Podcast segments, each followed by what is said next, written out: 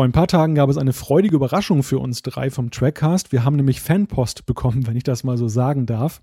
Ein Paket mit drei Raumschiffmodellen ist eingeflogen. Enthalten sind die Original Enterprise, die NX-01 und die Enterprise D aus TNG. Und der Absender, das ist unser treuer und überaus wertgeschätzter Hörer Marco Huber. Marco, wir danken dir an dieser Stelle.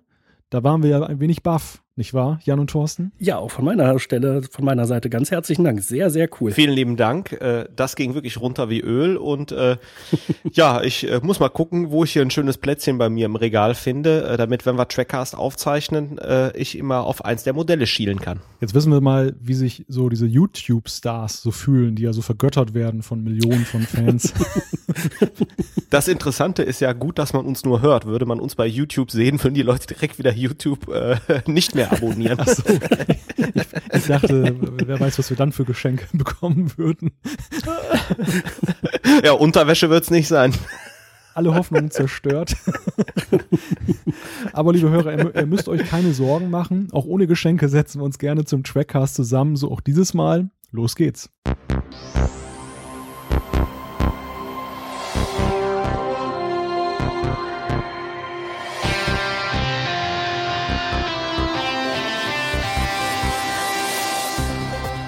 Fragen über Fragen.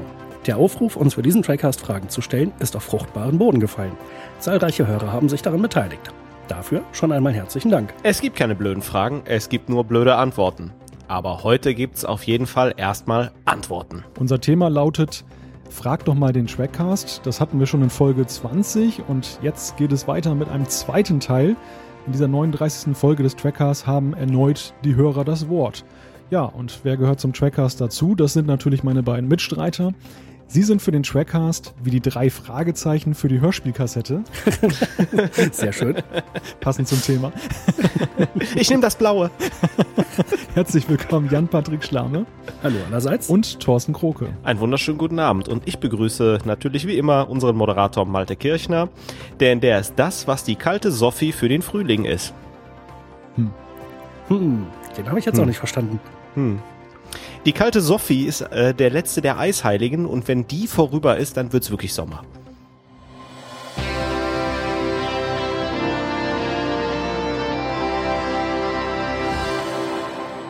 Es wird meteorologisch heute Abend. Ah, doch, doch, ich habe das auch irgendwann mal gehört, das stimmt. Ich wollte es eigentlich, äh, ich wollte es eigentlich wirtschaftlich machen, äh, irgendwas mit irgendwie Winterkorn oder Pirch, aber mir ist da kein Witz eingefallen. Da hätte ich ja für VW Schleichwerbung gemacht. Verstehe. Was mich wundert, ist, dass wir keine Zuschrift bekommen haben, ähm, dass wir immer guten Abend sagen, weil es könnte ja genauso gut sein, dass viele Hörer uns am Morgen hören. Die denken sich einfach solidarisch, am Abend würde man es aber eigentlich auch viel lieber hören. Oder die sagen, sie haben sie nicht alle. Das kann auch sein. Hm, guter Hinweis, vielleicht sollte ich das wirklich mal ändern. Wobei das wäre eigentlich auch mal eine interessante Frage an unsere Hörer. Ich meine, wir haben ja jetzt ganz viele Fragen äh, an uns richten lassen. Ähm, wann hört ihr eigentlich den Trackcast so? Also es gibt ja, wir haben ja schon verschiedene Zuschriften bekommen, äh, bei welchen Gelegenheiten, also viele hören das dann auf dem Weg zur Arbeit, auf lang, langen Autofahrten. Ich glaube, es gab auch mal einen, der hat irgendwie uns 30 Stunden am Stück in Australien irgendwie gehört, als er irgendwie durchs Outback gefahren ist. Das fand ich besonders faszinierend. da, da, stellt sich die Zeitfrage natürlich dann nicht. Aber bei allen anderen ist vielleicht die, tatsächlich die Frage, kann man den Trackcast auch morgens hören oder ist das eher was für ein Glas Wein abends Feuer? Ja, ich stelle mir ja schon mal die Frage, was die Leute beim Hören anhaben.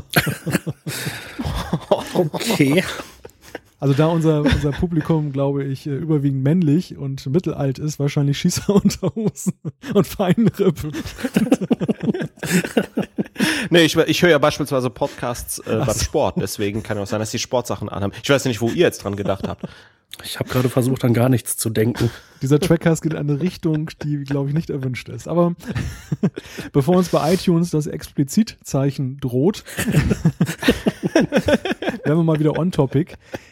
Ich möchte mal eine gewagte These in den Raum stellen. Ich habe derzeit den Eindruck, dass die neu aufgekommene Star Trek-Euphorie bereits wieder abebbt wir hatten ja einige neue Conventions, wir hatten die Blu-ray-Veröffentlichung und natürlich die Abrams-Filme. Gut, mit den Filmen geht es ja jetzt weiter, aber äh, bei den Cons, da ist es ja deutlich weniger geworden. Wir erinnern uns, es gab die Destination, es gab die Trackgate, die ist ja Geschichte und die GalaxyCon, die ja geplant war, so als zusätzliche Star Trek Convention, die ist ja auch abgesagt worden, bevor sie überhaupt ein erstes Mal stattgefunden hat.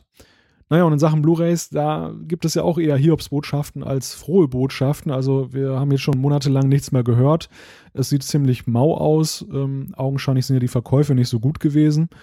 Tja, was sagt ihr dazu, Jan und Thorsten? Sitzen wir auf einem sinkenden Boot? Na, ich würde eher sagen, wir kommen wahrscheinlich wieder zurück in das finstere Zeitalter von, na, aus den Jahren, bevor wir den Trackcast gestartet haben. Ähm, als es ja bestenfalls die neuen Filme gab, aber ansonsten noch nicht mal die Blu-rays in Sicht waren. Äh, Im Moment, ja, scheint nicht so fürchterlich viel los zu sein. Ja, eigentlich schade. Ähm, denn äh, ich fand das ganz schön, dass man, man hat ja die TOS Blu-rays rausgebracht, die Neuverfilmung stand an, jetzt die TNG Blu-rays und ich dachte, das gibt halt nochmal so einen Kick durch weitere Blu-ray-Veröffentlichungen. Äh, hat man ja auch mit Enterprise gemacht, aber irgendwie DS9 und Voyager, wo wir auch ganz viel Fans haben, ähm, ja, profitieren dann nicht irgendwie von. Und ich glaube, ähm, man hat's auch, wie wir es auch in einigen Trackcasts gesagt haben, mit dem Blu-ray-Geschäft nicht richtig gemacht. Wir haben ja schon öfters mal angesprochen, die Digitalisierung ähm, hat man nicht durchgeführt. Dann äh, die Frage, warum man das Ganze nicht so ein bisschen ähm, besser irgendwie vermarktet. Ähm, dann die, die komische Vermarktung, dass halt das TNG-Set jetzt für einen Dumpingpreis im Vergleich zu den anderen rauskommt und halt die Irrungen und Wirrungen mit den Tonspuren am Anfang und naja, also irgendwie haben die sich selbst so ein bisschen das Leben schwer gemacht. Was ja besonders interessant ist, weil ja nun das 50-jährige Jubiläum von Star Trek mehr oder weniger vor der Tür steht. Das ist ja dann nächstes Jahr soweit. Und mit den Blu-ray-Veröffentlichungen sah es ja eigentlich so aus, als wollte man da auf so einen ja, mehr oder weniger Höhepunkt hinarbeiten, dass vielleicht nächstes Jahr ein neuer Film rauskommt. Möglicherweise ja sogar eine neue Serie, wie wir letztes Mal schon in den News besprochen hatten, dass das passieren könnte. Und dann eben jede Menge Blu-rays fertig sind. Aber hm, ja, scheint im Moment alles ein bisschen eingeschlafen zu sein. Ja, sehr gutes Argument. Also gerade das mit den Blu-rays, dieser Eindruck drängte sich ja auf, dass man da so ein bisschen so eine Brücke bauen wollte. Und die ist jetzt irgendwie so ein bisschen in sich zusammengestürzt.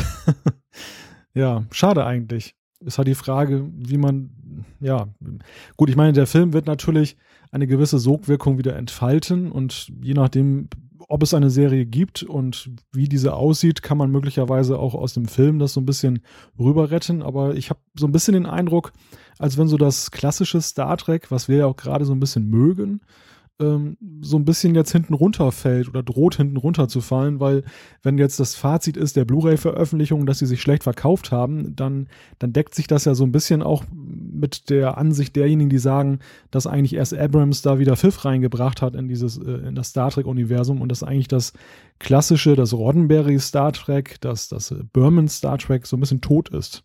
Ja, aber Thorsten hatte ja schon das Argument auch gebracht, dass diese Veröffentlichungsstrategie auch nicht so besonders glücklich war. Die Verkaufspreise für die Blu-rays von Next Generation waren wirklich sehr hoch. Und mh, mm, ich habe ja immer noch so ein bisschen die Hoffnung, dass sich jetzt diese neuen Komplettboxen, die für deutlich weniger zu haben sind, so gut verkaufen, dass Paramount doch nochmal drüber nachdenkt oder CBS nochmal drüber nachdenkt, ob man nicht jetzt mit äh, DS9 und Voyager vielleicht doch auch noch weitermachen will. Ja, schwierig, ne? Weil ich denke mal, viele Fans haben halt sich die Staffeln jeweils einzeln gekauft oder halt punktuell gesagt, ich steige ab der dritten Staffel ein oder ich kaufe mir die vierte und sechste oder wie auch immer. Und ähm, ich glaube, diese äh, hat man sich so ein bisschen verprellt durch die Preispolitik, die dann gesagt haben, ja, jetzt kaufe ich mir jetzt doch nicht die Komplettbox, weil äh, finde ich eigentlich ein bisschen doof. Na, die Frage ist ja auch, wann die Entscheidungen getroffen werden bei CBS. Also ist es, gibt es tatsächlich noch die Chance, wenn man jetzt dann meinetwegen das verramscht, weil man sagt, okay, hat sich nicht verkauft, die, die Preispolitik ist nicht aufgegangen, wir werfen das Ganze jetzt schuberweise auf den Markt, gibt es dann tatsächlich noch den Punkt, dass man irgendwann sagt, oh, hat sich ja jetzt doch ganz gut verkauft, jetzt wo wir es plötzlich so billig anbieten. Äh, setzen wir doch mal DS9 und Voyager noch drauf oder ist da der Zug abgefahren? Das ist so meine Befürchtung. Also ich habe so das Gefühl, dass die Verantwortlichen haben sich so eine Deadline gesetzt. Bis zu der haben sie sich mal angeguckt, wie das läuft. Ich glaube, die Deadline war jetzt die vollständige Veröffentlichung von TNG. Enterprise war ja nun schon komplett raus. Und haben sie festgestellt, hm, hat ja nicht funktioniert. Dass es da viele Fehler gab, vollkommen unbestritten. Also ich glaube, da liegen wir alle drei auf einer Linie, dass man ähm, das Potenzial der Möglichkeiten de des Verkaufs überhaupt nicht voll ausgeschöpft hat. Also digitale Downloads, ähm, letzter Konsequenz auch Streaming und ähm, ja, auch die Frage, äh, hätte man das jetzt so früh dann zum Beispiel in Deutschland schon bei Tele 5 jetzt verballern sollen, TNG? Oder war das nicht ein strategischer Fehler, weil natürlich viele gesagt haben, das hat man ja überall gelesen, äh, wieso soll ich denn jetzt da so viel Geld ausgeben? Ich kann mir das doch auch dann da bei, Tele 5 angucken. Läuft halt Werbung dazwischen, aber Pech. Ja, und da hätte natürlich eine Digitalisierung oder äh, eine stärkere Verbreitung in Streaming-Kanälen natürlich da Abhilfe geschaffen. Also ganz ehrlich, ich muss mir auch gar nicht die komplette Staffel angucken, aber wenn ich mir beispielsweise für 2,50 Euro eine Folge gucke und stell mir dann oder krieg Rabatt, wenn ich zehn äh, Folgen einer Staffel kaufe, dass ich dann die elfte umsonst krieg oder so, dann ist es ja preislich was ganz anderes. Und ähm, ja, und so hätte man natürlich auch dem dem neuen Absatzkanal begegnen können. Aber das ist auch grundsätzlich so ein bisschen das Problem. Ähm, Star Trek hängt da so ein bisschen so dem Zeitzahn hinterher und äh, vielleicht ist deswegen auch ähm, das neue Star Trek, was J.J. Abrams gemacht hat, spaltet auch so ein bisschen die Gemüter, weil er versucht natürlich schon in seiner Version da so ein bisschen aktueller zu sein. Ja, aber ja, nur Blu-rays geht halt nicht irgendwie. Aber was das Thema Blu-rays verramschen oder Staffeln verramschen angeht, äh, ich hatte vorhin mal geguckt, was äh, Amazon in verschiedenen anderen Ländern haben will. In den USA waren das 280 US-Dollar für die komplette, äh, für die kompletten sieben Staffeln von TNG auf Blu-ray. Das ist also erheblich teurer als dieses Angebot, was wir jetzt bei Amazon.de haben. Und auch die Briten müssen mit 152 Pfund noch naja, zumindest ein gutes Stück tiefer in die Tasche greifen. Also können wir daraus schlussfolgern, dass in Deutschland die Verkäufe besonders schlecht waren. ja, das kann sein. Und wir hatten ja auch zwischendurch schon mal irgendwann äh, in Erfahrung gebracht, dass in Italien, glaube ich, die Staffelboxen, damals noch die einzelnen Staffeln, äh, für fast die Hälfte des Preises auf dem deutschen Markt verkauft wurden. Also wer weiß, was die Staffelboxen da ko äh, kosten. Das habe ich aber heute noch nicht, ne, nicht recherchiert. Ganz interessant. Ich habe mal auf den Gebrauchtmarkt geguckt, in dem ich eBay immer aufgerufen habe. Und hier ist halt quasi die sechste Staffel bietet einer gebraucht für 21 Euro an. Die ersten fünf Staffeln und TOS komplett für 170. Und das finde ich jetzt auch sehr schön. Die äh, ersten vier Staffeln TNG auf Blu-ray für 15 Euro.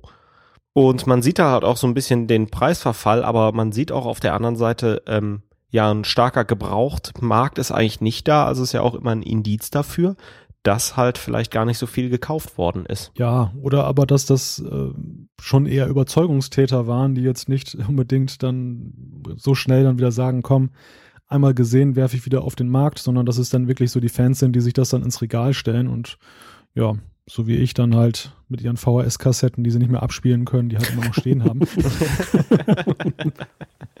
Aber auch dazu haben wir eine schöne Zuschrift bekommen, dazu später mehr. ja, dann würde ich sagen, ähm, wollen wir vielleicht einen Haken unter die Neuigkeiten machen und dann gleich mal durchstarten? Jo, klingt gut. Sehr gerne.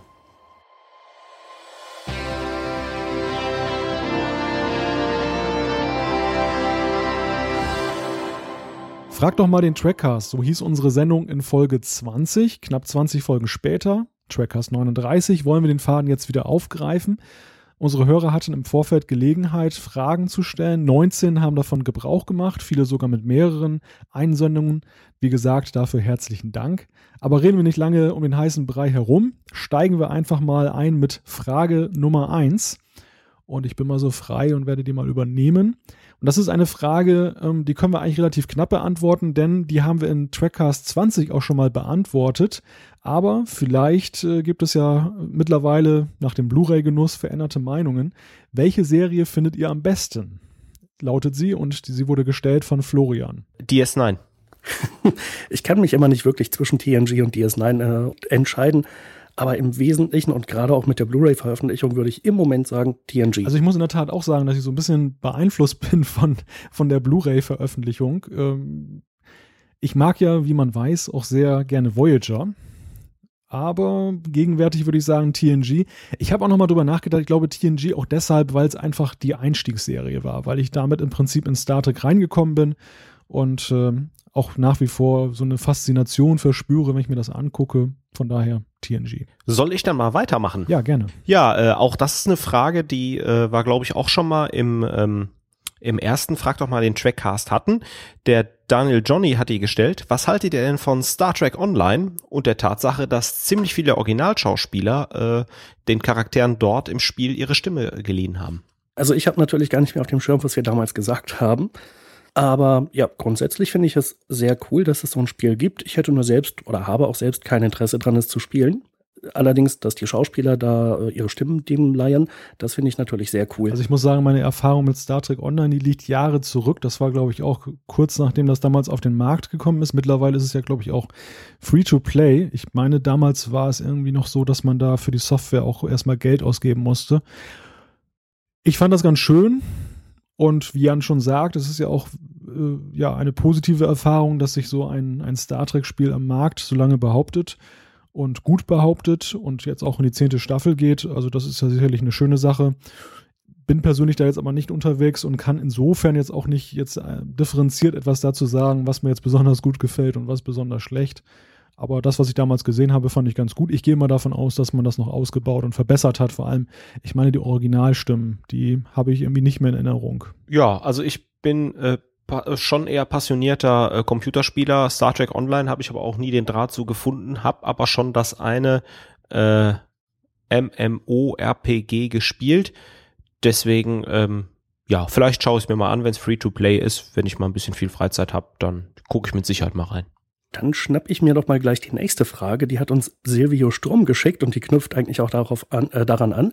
Nämlich, was haltet ihr von Star Trek Computerspielen? Ja, Thorsten, du meintest ja gerade schon, was du zu Star Trek Online zu sagen hast, aber zu Star Trek Computerspielen im Allgemeinen. Mm, Finde ich ganz gut. Ich habe damals äh, super cool und gerne äh, Final Unity gespielt. Das ist so eine TNG-Version von Spectrum Holobyte.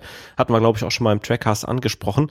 Äh, andere Star Trek-Spiele habe ich nicht gespielt. Ähm, mm, äh, doch, ähm, dieses TOS-Spiel, äh, nicht Judgment Rights, sondern das andere, das war auch schon ein paar Jahre her, ähm, so ein, so ein Adventure war das, äh, fand ich total klasse, so richtiger TOS-Style war das damals.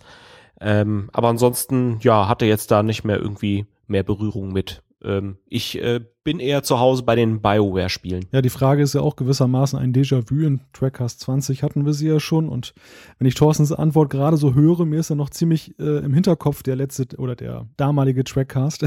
ich glaube, Thorsten, man kann zumindest sagen, dass du äh, dass in deinen Antworten Kontinuität drin liegt. oh, habe ich da Mars Effect auch gelobt.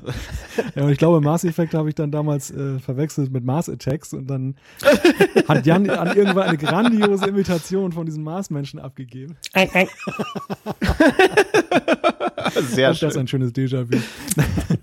Nein, aber ich, ich freue mich. Ich freue mich wirklich, dass die Frage ein zweites Mal gestellt wurde, denn ich habe beim Hören von Trackers 20 festgestellt, ich habe etwas vergessen damals. Ich habe meine Antwort nämlich das Spiel vergessen, mit dem im Prinzip ja für mich äh, Star Trek auf dem Computer anfing.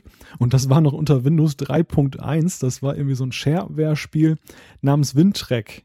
Das, das war aus heutiger Sicht totale Pixel-Grafik. Ähm, man konnte dann wie die Enterprise D da bewegen und flog dann da von Ort zu Ort und hat dann so Begegnungen gehabt mit Romulanern und Klingonen und so weiter.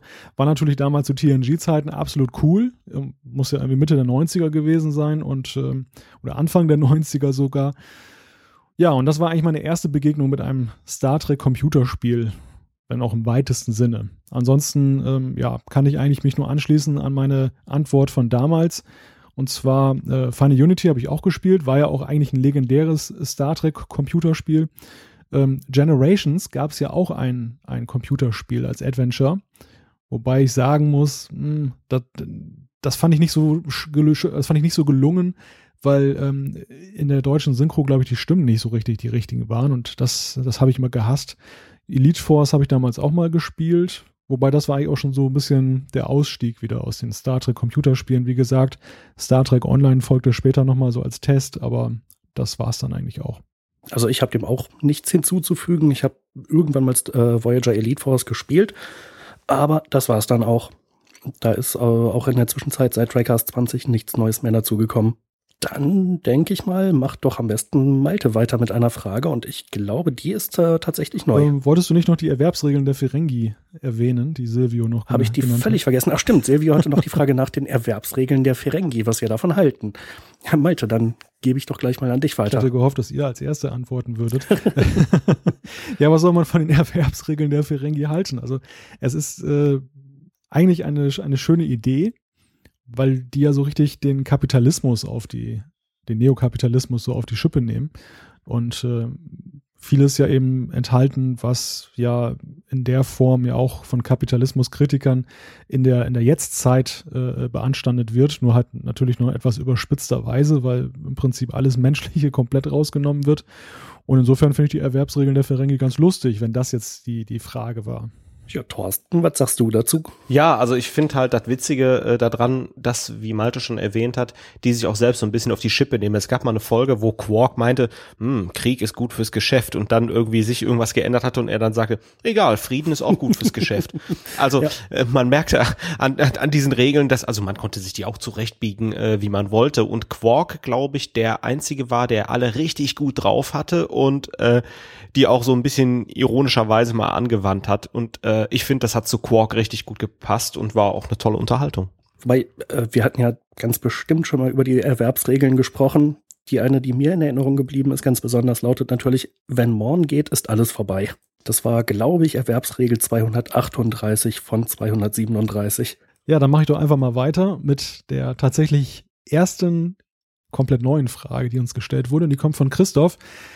Er fragt oder erwähnte eine Serie rund um die Enterprise J. Die haben wir ja kurz gesehen in der Serie Enterprise. Das war ähm, in der dritten Staffel, wo ähm, es ja nun diesen Konflikt gab mit diesen Sphärenbauern und ähm, Archer dann in die Zukunft geholt wurde von dem, äh, wie heißt er noch schnell? Truman Daniels. Genau, Daniels. Und äh, ja, wir sehen ja im Grunde genommen nicht viel. Also wir sehen ihn ja kurz auf dem Schiff und wir sehen aus dem Fenster und äh, sehen da so Nebel und äh, ja, Christoph schreibt halt komprimierter Raum, tolle Vorstellung. Was denkt ihr darüber?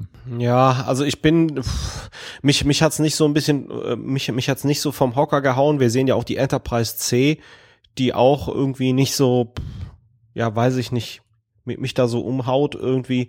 Ähm, ich finde es schon, in, in dieser Folge hat es irgendwie gepasst, aber doch schon wieder zu futuristisch und mit zu wenig Leben oder wir sehen zu wenig Informationen, um darüber was zu sehen. Also von daher, hm.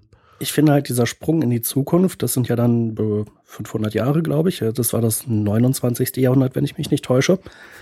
Äh, von Archer aus gesehen natürlich noch ein bisschen weiter weg. Ähm, ja, das ist natürlich extrem weit wenn wir uns überlegen, was vor 100 Jahren hier auf der Erde los war oder welche, welche technischen Möglichkeiten unsere Vorfahren hatten und was, welche Möglichkeiten wir heute haben, dann ist es natürlich ziemlich abgefahren, sich vorzustellen, was wohl in äh, ja, 500, 600, 700 Jahren der Fall sein mag. Mm, und diese relativ nahe Zukunft, die Star Trek zeigt, 200, 300 Jahre in der Zukunft, auch das wird ja wahrscheinlich von der Realität vielleicht überholt werden, vielleicht wird die Realität ganz anders aussehen, vielleicht wird sie auch genau dahin kommen, wo Star Trek war, wer weiß. Mm, das liegt mir jedenfalls deutlich näher als eine ja, so ferne Zukunft, wo sich einfach so unglaublich viel ändern kann bis dahin. Ich finde eigentlich, also die, diese Enterprise J, die da gezeigt wird und dieser, dieser Schnipsel der, der weit entfernten Zukunft, naja, den, der ist jetzt ziemlich beliebig und ich glaube, daraus lassen sich jetzt keine Rückschlüsse ziehen jetzt für, für eine neue Serie. Ähm, bestenfalls darin, dass man eben sagt, man könnte sie halt in der Zeit ansiedeln, man könnte vielleicht dann eben den Faden aufgreifen mit diesen Sphärenbauern, dass man jetzt äh, nicht so einen ganz luftleeren Raum reinkommt, sondern im Prinzip schon so eine Storyline hat, die uns irgendwo mit den früheren Serien verbindet. Aber für mich ist eigentlich der spannende Ansatz hier, ähm, ich finde es gar nicht kritisch, weiter in die Zukunft zu gehen, sondern Star Trek hat ja ein zentrales Problem. Und dieses Problem ist ja, dass ja vieles, was so in TOS und TNG noch als Utopie galt, ja durch die heutige Technik mehr oder weniger eingeholt wurde. Also wenn wir so an den Kommunikator denken, ähm, selbst den Tricorder, und gut, bei vielen Sachen weiß man halt, sie sind reine Science Fiction, die, die, die wird es so nie geben, aber ähm, wir sind ja nun in der technischen Entwicklung sehr viel weiter und das, was wir da teilweise sehen, wenn zum Beispiel Captain Picard mit so einem fetten Pad durch die Gegend geht, dann fragt man sich, hey, warum hat er nicht das iPad 3? Das ist viel kleiner. warum hat er so ein klobiges Teil, das iPad 1? Und ähm, oder das iPad Air. Äh, und vor dem Hintergrund stellt sich mir die Frage, wäre es nicht eine Chance, äh, eine neue Serie weiter in die Zukunft zu legen, weil man ja dann ganz frei wäre äh, von diesen ja, dass man im Prinzip Kanon ist mit dem, was in TOS und TNG gelaufen ist. Das war ja auch das Problem vom Enterprise, dass sie so ein bisschen eingeengt waren. Die durften, die, die waren von der Optik her zwar weiter als die Classic-Serie, mussten aber gleichzeitig ja irgendwo schauen, dass sie noch so ja, passend dazu bleiben. Und das war ja auch so ein Spagat, der, glaube ich, die Autorin und die Macher so ein bisschen eingeengt hat. Während, wenn wir weiter in die Zukunft gehen, würde das eine ganz neue Science-Fiction-Ära erlauben und auch ganz neue Utopien, und zwar Utopien aus heutiger Sicht. Und das finde ich eigentlich wäre vielleicht eine Chance. Also, ich glaube, die Frage kommt irgendwann später auch nochmal. Bei Star Trek würde mich am ehesten interessieren, wie es in unserem Universum, unserem in Anführungszeichen von TNG, DS9 Voyager, nach dem Ende von ja, TNG, DS9 und Voyager weitergeht. Von da aus vielleicht fünf oder zehn oder zwanzig Jahre in die Zukunft. Mm, aber es muss kein so riesiger Sprung sein. Und Utopien könnte man auch in diesem, äh, in dieser Epoche nach wie vor sehr gut ansiedeln. Zumal, um das noch einzuwerfen, mh, zumal eine Utopie ja nicht notwendigerweise irgendwas mit äh, Technik zu tun haben muss, sondern es da ja auch um gesellschaftliche Ideen und Entwürfe gehen kann. Das ist eigentlich vollkommen unabhängig vom Zeitalter. Ich finde, schön gesagt, wir können jetzt mal weitermachen. Dann mach doch mal weiter, Thorsten. Gut, Marcel Neu äh, hat uns gefragt, was macht ihr nach dem Ende der TNG-Veröffentlichung? Habt ihr jetzt auch ein Leben neben dem Trackcast? ja, wer, wer möchte was sagen? Jan. Ja, also um jetzt Spielverderber zu sein, aber schon vorher hatte ich ein Leben neben dem Trackcast. Oder was sagt ihr dazu? Ähm, also ich meine, es ist ja, ich glaube jedenfalls, dass wir nicht mit dem Trackcast aufhören werden, nur weil es keine TNG-Veröffentlichung auf Blu-ray mehr gibt. Und wir alle wünschen uns, glaube ich, nach wie vor DS9 und Voyager auf Blu-ray, aber auch wenn das nicht kommen sollte, bei Star Trek gibt es ja noch eine ganze Menge Themen, über die man reden kann. Die Frage suggeriert ja im Grunde genommen, wie sieht der geheime Planungs- und Produktionsprozess des Trackcasts aus? Äh, Malte, möchtest äh, du als unser Planungs- und Entwicklungsminister irgendwas dazu sagen? Nein.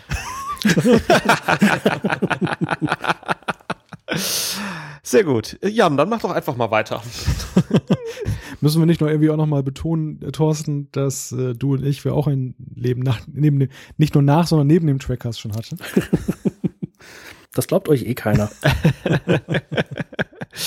ähm, ja, also da war ja auch, glaube ich, nur in einem vier bis sechs, sieben Wochen Rhythmus senden und äh, wenn wir alle Lust äh, auf Trackcast haben, dann äh, suggeriert das auch, dass wir ja auch sonst noch was irgendwie nebenbei machen, nicht nur Trackcast. Also zu der Frage, wie es weitergeht, kann ich vielleicht noch sagen, ähm, es wird weitergehen. Nur ähm, jetzt, jetzt schon im Detail zu sagen, wir machen das dann und das dann, erst einmal wäre das äh, Kaffeesatzleserei, weil wir haben es häufig genug erlebt in den letzten 39 Folgen, dass dann Pläne auch mal über den Haufen geworfen wurden.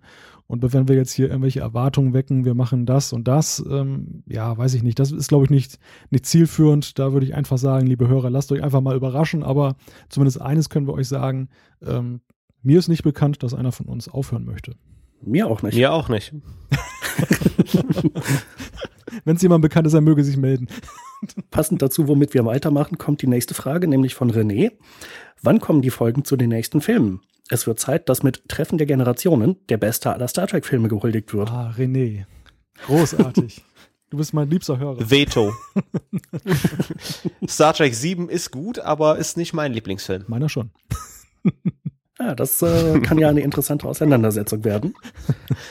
Ja, ansonsten die Antwort ist, glaube ich, die gleiche wie eben schon gegeben. Äh, ist sicherlich in Planung, aber wann genau? Ich würde mal sagen, nach dem sechsten Film und der wiederum kommt nach dem fünften. Ja, also fairerweise äh, sollte man vielleicht, um die Frage auch ernst zu nehmen, sagen, natürlich, wir, wir haben es nicht vergessen, wir machen mit den Filmen bald weiter. Wobei das bald ist noch ein dehnbarer Begriff. Ja, Malte, dann mach doch mal die nächste Zuschrift.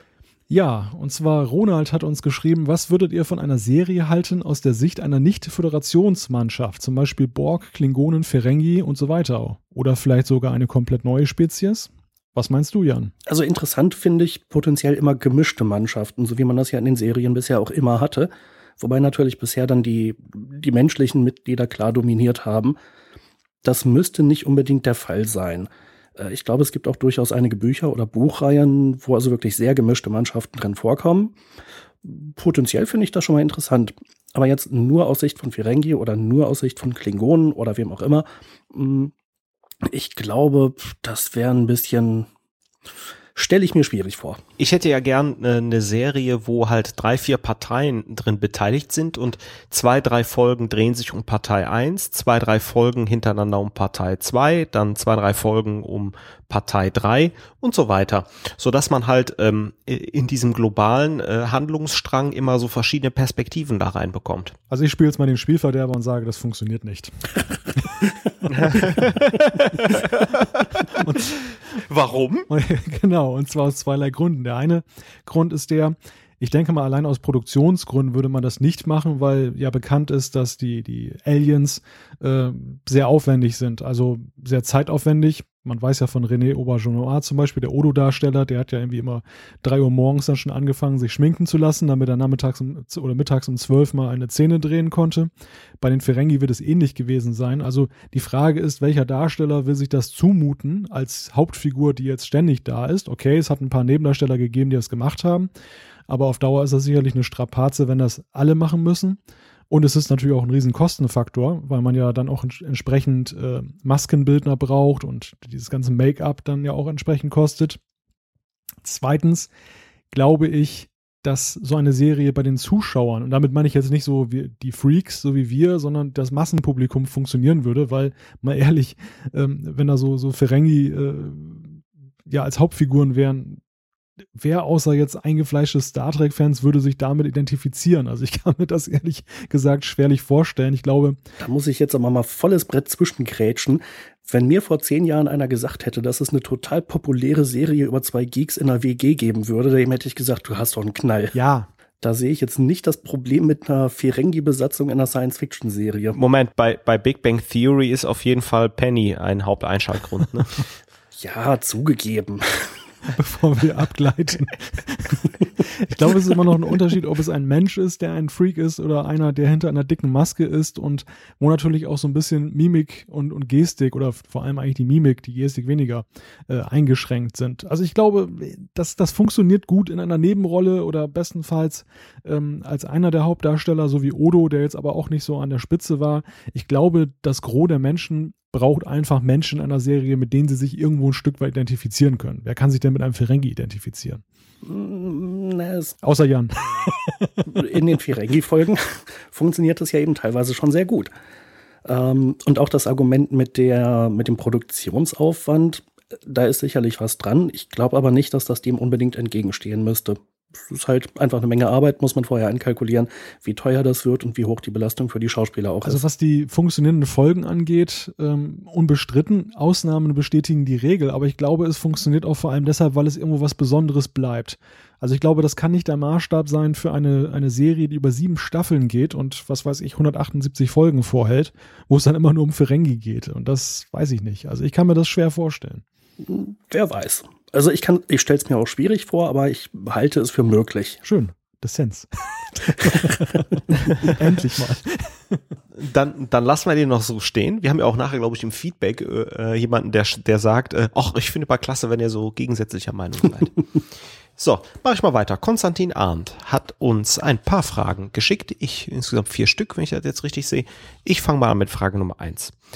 Konstantin schaut sehr gern die Serien Arrow und The Flash, die beide im selben Universum spielen, wodurch es natürlich zu vielen Crossovers kommt, in denen beide Teams zusammenarbeiten, um ein Problem zu lösen. Auch in den 90ern spielten ja DS9 und TNG wenigstens zwei Staffeln lang parallel zueinander. Da hat sich Konstantin gefragt, warum es zwischen den beiden Serien nicht mehr Crossovers gab, wie zum Beispiel eine richtig große Doppelfolge, in denen beide Crews zusammenzuarbeiten. Was wären dafür die Erklärung? Und wären vielleicht mehr Crossover cool gewesen oder vielleicht auch eine zwischen DS9 und Voyager. Ähm, Malte, wie ist denn deine Meinung? Aus meiner Sicht wären natürlich mehr Crossovers auch schön gewesen. Wir haben das ja auch festgestellt in TNG, dass dieses Crossover, was dann mal zu DS9 gemacht wurde, dass das, naja, milde formuliert oder diplomatisch gesagt, äh, semi-optimal gelaufen ist. Ähm, die einfachste Erklärung, warum es nicht mehr gab, ist aus meiner Sicht allerdings, dass der, der äh, koordinatorische Aufwand einfach riesig, riesengroß ist. Alle aus beiden Serien in ein Boot zu bekommen. Also das kann man auch sehr schön sehen bei den CSI-Serien, CSI Miami und CSI Las Vegas zum Beispiel. Ähm, da war es häufig auch so, dass in den Crossovers nur ausgewählte Charaktere dabei waren und das hatte weniger damit zu tun, ähm, dass man das jetzt aus dramaturgischen Gründen gemacht hat, als vielmehr damit eben, dass es ja eben auch so ist, dass ja so eine Folge in der Regel dann ja auch nicht immer unbedingt linear gedreht wird, sondern an verschiedenen Tagen. Die, die Darsteller haben manchmal auch andere Engagements bei anderen äh, Filmen, Serien oder was sie sonst so machen. Und naja, dann ist es schon eine ganz schöne Mammutaufgabe, äh, aus beiden Serien alle zusammenzubekommen. Und das wären natürlich die Crossovers, die man am liebsten sieht, wo möglichst viele Charaktere aus beiden Serien da sind. Aber grundsätzlich zu Star Trek nochmal. Bei Star Trek habe ich sehr viel Potenzial dafür gesehen und ich finde, man hat das insgesamt unterschätzt. Also wie gesagt, bei DS9 TNG, aber was ich auch sehr schade fand, war auch, dass Voyager eigentlich nie beziehungsweise selten zur Sprache kam und das wäre ja zumindest bei DS9 etwas gewesen, es mal zu erwähnen und das, selbst das hat man ja nicht gemacht, also das lief wirklich so nebeneinander her, ohne dass das eine von dem anderen wirklich Notiz genommen hat. Also ich hätte mir auf jeden Fall auch mehr Crossover gewünscht. Gerade TNG und DS9 hätten sich dafür angeboten. DS9 und Voyager auf jeden Fall auch. Hm, ja, sehr schade drum. Hätte man mehr machen können auch wenn der Aufwand noch so groß ist. Ähm, gerade bei Star Trek, die hatten ja nun benachbarte Produktionshallen. Ich glaube, die Aufgabe wäre schon zu bewältigen gewesen. Okay, ähm, ich mach mal weiter. Eine Folge, die ihr, wenn ich mich äh, wenn ich mich richtig erinnere, schreibt Konstantin im Trackcast zur sechsten Staffel TNG nicht erwähnt habt, ist die Folge Das fehlende Fragment im Original The Chase. In dieser Folge wird uns eine sehr interessante Erklärung für die auffälligen Ähnlichkeiten der Track Aliens zu den Menschen gegeben, nämlich, dass offenbar fast alle Spezies der Galaxie von einer Urrasse abstammen. Was haltet ihr von dieser Erklärung? hätte man dies in den späteren Folgen weiterverfolgen sollen. Jetzt muss ich mal sagen, äh, wir haben äh, die Folge auf jeden Fall mal im Trackcast erwähnt und diskutiert und da gab es auch Zuschriften zu. Deswegen bin ich jetzt kurz ob der Frage diskutiert. Aber Jan, ähm, was hältst du von dieser Erklärung? Also ich meine auch, dass wir das schon mal hatten. Ich finde die Erklärung großartig. Äh, weil man sich ja eigentlich immer gefragt hat, warum sehen die Klingonen und die Ferengi und die Menschen und die Romulaner und die Vulkanier und die Breen und ich weiß nicht wer und ich weiß nicht was im Prinzip alle so ähnlich aus zwei Beine, zwei Arme, zwei Augen, ähm, atmen im Wesentlichen das Gleiche. Und äh, diese Folge hat eine ganz wesentliche zentrale Antwort darauf gegeben. Ich finde die deswegen absolut großartig. Die Frage, ob man später noch darauf hätte eingehen sollen, hm, hätte man können, aber die Erklärung ist erstmal da und löst eigentlich ein Problem. Deshalb finde ich, kann die auch sehr gut für sich alleine stehen. Hast du Ergänzungen, Malte? Jan hat das eigentlich schon fast erschöpfend und ergreifend beantwortet. Aber ähm, ja, im Prinzip nur Zustimmung und vor allem an der Stelle, dass es eben so das typische TNG-Phänomen ist, äh, was hier mal wieder greift, dass so eine Folge dann doch ziemlich isoliert für sich steht. Also, dass das dann später nicht mehr zur Sprache kommt und über die, Folge hinaus wirkt. Das ist ja so ein bisschen so wie das, was wir da in der sechsten oder siebten Staffel hatten mit der Warp 5 äh, äh, Tempobegrenzung, die ja dann auch so ein bisschen so weggesuppt ist dann so in den Handlungen. Und das ist eigentlich auch gerade hier schade, weil wie Jan schon sagte, eine wirklich schöne, zentrale Antwort auf eine der drängendsten Fragen da gegeben wurde. Okay, jetzt kommt eine Frage von Konstantin, die ich wirklich wunderbar finde. Ähm, wenn ihr jemandem, der noch nie Star Trek gesehen hat, eine Folge zeigen müsst, um ihm die Serie schmackhaft zu machen, welche Folge wäre dies? Malte. Gemein, dass du mich zuerst dran nimmst. ich habe im ersten Moment sofort natürlich reflexhaft gedacht und das lag vielleicht auch daran, weil wir die Folge ähm, ja kürzlich erst intensiv betrachtet haben, dass äh, alle guten Dinge, Olgo Sphinx aus TNG, eigentlich eine schöne Folge ist, um das so ein bisschen schmackhaft zu machen, weil die ja doch sehr umfassend die Charaktere aus TNG nochmal einbringt schon die Qualität hatte der fortgeschrittenen Serie und ja auch so ein bisschen so einen Bogen schlägt, so ja, zwischen verschiedenen Zeitebenen, auch an den Anfang und so. Also man kann da auch so ein bisschen was aufholen, wenn man jetzt die, die ganze, ganzen sieben Staffeln vorher nicht gesehen hat. Jan wird möglicherweise gleich berechtigte Einwände dagegen äh, äußern und äh, das führt mich eigentlich zu der Grundproblematik bei dieser Frage, dass es tatsächlich schwierig ist, eine, eine Folge zu benennen, die für sich steht isoliert also und dann, dann andererseits dann äh, total genial ist und, und begeistert, sodass man sagt, boah, Star Trek ist cool. Ähm, auch wenn TNG da ziemlich, äh, ja, noch im Gegensatz zu DS9 und Voyager in einzelnen Folgen dachte, ist es dann doch so, dass die, die Faszination dieser Serie, finde ich, auch dann doch davon ausgeht, wenn man sie in ihrer Gesamtheit betrachtet. Oder Jan, hast du vielleicht den goldenen Tipp, den ich übersehen habe? Ja, ich habe ein paar Kandidaten. Die erste Folge, die mir eingefallen ist, war The Inner Light, das zweite Leben, wo Picard auf dem äh, von einer Sonde gescannt wird und dann ein ganzes Leben auf einem Planeten der Katana verbringt und da Flöte spielen lernt. Ich glaube, jetzt haben hoffentlich alle die Assoziation, welche Folge das ist. Ähm, es ist eine unglaublich gute Folge, aber es passiert sehr wenig mit Raumschiffen. Deshalb ist sie eigentlich gar nicht so repräsentativ für die Serie. Mm, es kam auch irgendwie ja, keine Romulaner, Klingonen und so weiter vor. Und mein nächster Gedanke war genau die Folge, nach der uns Konstantin gefragt hat, nämlich The Chase, das fehlende Fragment. Da kommen alle wesentlichen, oder ja doch viele von den wesentlichen äh, Spezies vor, die wir bei TNG, DS9, Voyager und so weiter haben. Ähm, es gibt äh, Action und, äh, und eine sehr gute Erklärung äh, obendrein die halt für, ja, für langjährige Zuschauer sowieso sehr gut ist, die aber, glaube ich, auch für Neueinsteigern ja, ganz interessant ist. Also ich fände, das wäre so eine der Folgen, die ich sehr, sehr stark in Betracht ziehen würde, wenn wir jetzt allein über TNG reden. Wenn es um Star Trek ganz allgemein geht, eigentlich sogar auch diese Folge. Also äh, finde find ich eine sehr gute Wahl von euch beiden. Ähm, ich hätte definitiv eine Folge aus TOS oder TNG genommen, weil man, wie ihr schon sagte, da vielleicht nicht ganz so viel Hintergrundwissen braucht und mit sehr hoher Wahrscheinlichkeit eine Data-Folge genommen. Weil Data ein liebevoller Charakter ist, man kann sich direkt mit ihm identifizieren. Auch eine gute Wahl. So, und letzte Frage von Konstantin jetzt. Welche Staffel aus allen Star Trek-Serien haltet ihr für die beste? Jan. Äh, ich kann es nicht sagen. Aber es wäre in egal welcher Serie die vierte Staffel. Malte? Natürlich die zweite Staffel von TNG, weil Dr. Pulaski einfach genial ist.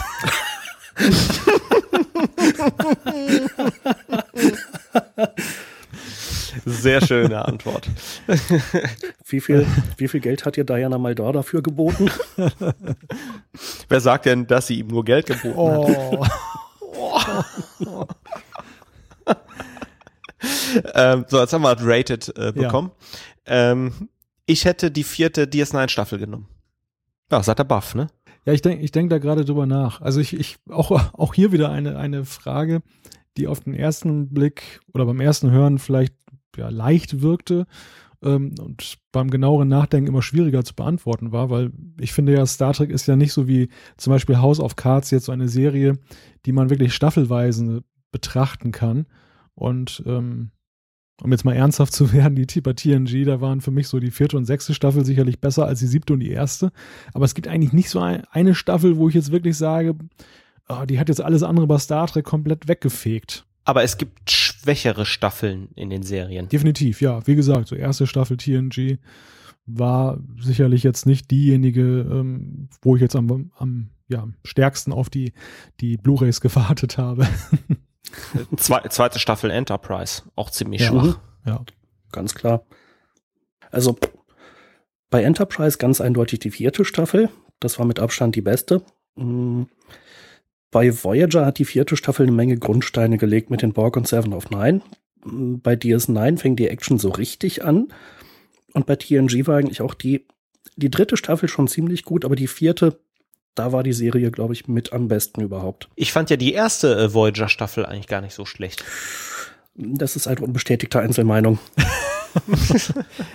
ja, ich glaube, es hat aber auch sehr viel damit zu tun und da wird es dann auch immer schwierig, eine allgemeingültige Antwort zu finden, äh, was man denn persönlich jetzt an den Serien besonders toll fand. Also gerade jetzt zum Beispiel Deep Space Nine, denke ich jetzt, wenn man diese Raumschlachten mag, wenn man diesen großen Krieg mag, dieses, dieses Dunkle im, im Grunde genommen, dann, dann ist natürlich der Fokus eher auf den letzten Staffeln gesetzt.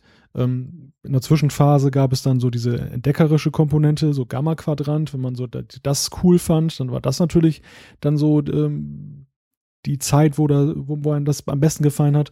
Aber andererseits, es gibt sicherlich auch Leute, die diese religiöse Komponente, dieses, äh, diese Bajor-Thematik mit den Propheten ganz spannend fanden. Und dann war natürlich die erste und zweite Staffel gar nicht mal so schlecht. Also so gesehen fällt es wirklich schwer, da jetzt zu sagen, komm, das ist jetzt die Staffel, die muss man gesehen haben. weil das hängt sicherlich auch von den jeweiligen Präferenzen ab. Ja, also ich finde, Malte, du hast das eben sehr schön gesagt, dass, ähm, dass es nicht so unbedingt die eine Staffel gibt, die empfehlenswert ist in den Serien, sondern ja, man kann so Abstufungen machen und sagen, naja, die Staffel war etwas besser, die war etwas schlechter. Aber ja, so, so wirkliche Highlight-Staffeln, äh, die fehlen eigentlich. Wobei ich das aber der Serie nicht vorhalten will, sondern ähm, bei anderen Serien ist es halt so, dass man sagt, so ganz klar, die so und so vielte Staffel war die beste, danach wurde es ganz schrecklich und davor war es auch nicht so gut. Aber bei Star Trek ist eigentlich im Laufe der Zeit meistens immer besser geworden. Ich glaube, das hat Star Trek auch so mal so ein bisschen gerettet, weil man dann sagen konnte, okay, erste, zweite Staffel war jetzt nicht so top, aber Star Trek hat immer wieder bewiesen, dass es auch besser kann und dann hat man weitergeguckt. Wobei ich ja sagen muss, ähm, auch die erste Staffel TOS ist ganz gut. Ich habe ja noch immer nicht reingeguckt. Vielleicht kann ich da in ein paar Monaten mal ein Urteil abgeben. Aber wer macht denn weiter mit der nächsten Frage? Immer der, der fragt. Dachte ich mir doch fast. Uh, unser Stammschreiber One of These Geeks, uh, der im Feedback schon häufig auftaucht, der uh, hat uns auch ein paar Fragen gestellt. Und zwar die erste Frage, was würdet ihr gern als nächstes für eine Serie sehen wollen? Raumschiff oder Station, Außenposten, Planet oder beides? Raumschiff. Soll es zwischen Enterprise und TOS spielen oder nach TNG DS9 Voyager? Ja, Thorsten. Äh, Raumschiff äh, im TNG DS9 Voyager ähm, Umfeld. Malte? Dito. ja, ich glaube, wir hatten das auch früher schon mal. Ich schließe mich dem einfach an. Was haltet ihr von der Idee, dass es um eine in die Jahre gekommene, stark expandierende Föderation geht, mit veralteter Flotte, in der plötzlich eine neue Bedrohung die Föderation zwingt, aktiv zu werden? Klingt für mich, sagt One of the Geeks, klingt für mich nach Battlestar Galactica meets Star Trek. Wie seht ihr das? Malte? Hatten, ja, oder, Achso, sorry. bitte. Ja, Thorsten äh, will sicherlich darauf hinweisen, dass wir im letzten Trackcast ja in den Neuigkeiten schon drüber gesprochen haben. Äh, hatten wir das schon mal, genau. Also im Grunde genommen können wir da eigentlich nur das unterstreichen, was wir beim letzten Mal gesagt haben. Und äh, ja, One of Those Geeks nachsitzen. ja, also er bezieht sich da ja auf die Gerüchte, die aufgekommen sind über ein, eine mögliche Serie, die vielleicht möglicherweise gerade in Planung sein könnte. Und ja, Neues habe ich in der Zwischenzeit darüber auch nicht erfahren. Äh, dann fragt er uns noch zu dem Fanprojekt, was haltet ihr von Renegades? Ist das noch Star Trek für euch oder wird nur der Name benutzt, um es zu vermarkten und das bloß, weil einige ehemalige Star Trek-Darsteller daran beteiligt sind? Malte? Ja, äh, im Grunde genommen suggeriert One of the Geeks hier schon das, was ich so ein Stück weit auch darüber denke. Äh, ich habe mir die Trailer davon angesehen und mir drängte sich auch so ein bisschen auf, dass das so der Versuch ist von einigen Darstellern, die vielleicht mal wieder ins Geschäft kommen wollen und äh, ja, sich wieder da in Szene zu setzen und dann eben ähm, die, die Fans sozusagen zu, zu nutzen, die dann halt äh, es nicht verkraften, dass zum Beispiel jetzt Voyager und alle anderen Serien zu Ende sind. Und vor dem Hintergrund, ich habe da nichts, ich habe da persönlich nichts gegen, wenn Leute sich daran erfreuen und das soll ja auch gerne gemacht werden. Äh, ich kann mir allerdings ehrlich gesagt nicht vorstellen, dass CBS das jetzt zu einer offiziellen Serie macht. Das wäre ein bisschen schräg und ähm, ja, kann mich persönlich da ehrlich gesagt jetzt nicht begeistern. Also für, ich bin halt jemand, und das wissen die Hörer, glaube ich, auch, der ähm, so gestrickt ist, dass nur weil Star Trek davor oder drüber oder drunter oder daneben steht, das für mich jetzt kein Grund ist, das alles toll zu finden. Da gibt es andere, die sehen das eben so, da ist Star Trek eben Star Trek, da muss, das muss gesehen werden, muss, das muss toll gefunden werden. Aber für mich ist das ehrlich gesagt nichts, nein. Thorsten? Ähm, ja, kann ich mich nur Maltes Meinung anschließen. Äh, also Fanfilm und so gucke ich nicht, interessiert mich auch nicht. Ja, also ich will euch da nicht widersprechen. Äh, Fanfilme interessieren mich nicht so sehr aber wenn sie gut gemacht sind, dann gucke ich sie im Prinzip schon mal ganz gerne. Äh, aber so fürchterlich viel Überblick habe ich da auch nicht. Und das ist mehr so ein, wenn es irgendwie in meiner Timeline aufpoppt und die Zeit gerade passt, dann lasse ich mich da gerne mal positiv überraschen. Die nächste Frage. Was erwartet ihr vom nächsten Kinofilm und sollte darin das 50. Jubiläum denn würdig begangen werden? Zum Beispiel mit einem Generationstreffen 2.0. Thorsten. Ähm, also ich fand ja, wie vielleicht der eine oder andere auch weiß, die Abrams-Filme sehr unterhaltsam und ganz gut gemacht und ich fand sie auch gut. Mm, ich weiß nicht, ob man dieses 50-jährige Jubiläum da so hoch hängen sollte, wie, ähm, ja, wie, wie vielleicht suggeriert wird. Ähm, ich würde mich einfach freuen, wenn ich die äh, aus den JJ-Filmen bekannte Crew wiedersehe, die bekannten Schauspieler wiedersehe und dass die Story da einfach weitergeht. Aber Crossovers oder so sehe ich da eigentlich nicht. Und Malte, wir hatten ja äh, im Star Trek Index eine Neuigkeit, die wir heute in der Sendung noch nicht besprochen haben. Der nächste Film soll möglicherweise Star Trek Beyond heißen. Ist zumindest ein Gerücht, was im Moment kursiert. Können wir das einfach mit der Frage in, äh, zusammenbringen und uns überlegen, ja, Star Trek Beyond, was kann das bedeuten? Naja, es drängt sich ja so ein bisschen der, der Eindruck auf, als wenn man eben darüber hinaus denken möchte. Also über die Abrams-Ära, die ja nun auch auf drei Filme erstmal begrenzt war, hinaus, möglicherweise auch über das hinaus, was von Star Trek bislang da war, dass man vielleicht auch eine neue Serie einläutet oder zumindest eine Brücke schlägt, auf, an die sich anknüpfen lässt. Also der, der Name, der ja auch noch nicht vollends bestätigt ist, also der, der soll ja angeblich dann bei der ähm, Film, ja, Behörde würde ich, würde ich jetzt nicht sagen, aber bei der, bei der. Das war die MPAA, glaube ich, die Motion Picture Association of America. Genau, die meinte ich. bei der ist das angemeldet worden und ich glaube, das ist so eine Art Regulierungsdings da, wo dann halt äh, dafür gesorgt wird, dass dann Namen ähm, ja nicht schon von anderen Produktionen irgendwie benutzt werden oder dass man sich dann ins Gehege kommt. Und ähm, ja, muss man mal abwarten, ob denn das überhaupt stimmt. Aber wenn, dann wäre es natürlich schon ein Name, der eine gewisse Symbolkraft hat, wo natürlich aber auch vieles möglich ist. Wobei ich muss ehrlich sagen, die, äh, um auf die Frage von One of the Geeks einzugehen, mir ist es eigentlich herzlich egal, weil ich finde diese Abrams-Filme einfach nur schlecht und ich habe vor ein paar Tagen oder vor einiger Zeit habe ich Into Darkness im Free TV gesehen und ich wurde meiner schlechten Meinung nur noch einmal fulminant bestätigt. Insofern ist Star Trek im Kino für mich erstmal gestorben. Ich habe da keine Lust mehr drauf. Punkt. Aber wo wir gerade bei, bei ganz schlechten Star Trek-Filmen sind, da hat One of the Geeks äh, auch noch eine Frage, nämlich seine letzte Frage an uns. Findet ihr Star Trek Nemesis auch so schlecht wie viele andere Fans? Ich fand ihn recht gelungen, bis auf ein paar Kritikpunkte. Und man sah die Crew das erste Mal in einer derart bedrohlichen Situation, dass ich mich fragte, gibt es den Kobayashi Maru-Test eigentlich auch noch im 24. Jahrhundert? Ja, Thorsten? Tja, wir könnten das jetzt natürlich beantworten, One of the Geeks, aber machen wir uns damit nicht eine neue Trackcast-Sendung kaputt, wo wir intensiv über Star Trek Nemesis diskutieren? Guter Hinweis. Ich sage mal, du müsstest, du müsstest dich noch ein bisschen gedulden, bevor wir das beantworten. Gefühlte drei Jahre. Wäre es ja egal. ja. Jo, dann würde ich sagen, äh, wer macht eigentlich weiter? Und nein, nicht immer der, der so dumm fragt. Ich glaube, Malte ist an der Reihe, oder? Ja, gerne. Dann würde ich allerdings auch äh, gleich die Antwort liefern, beziehungsweise ich Nee, ich, ich stelle einfach mal die Frage und bin mal gespannt, ob Jan und Thorsten auch Recherchearbeit geleistet haben. und zwar Jan Mich. Nee, das, du machst das schon.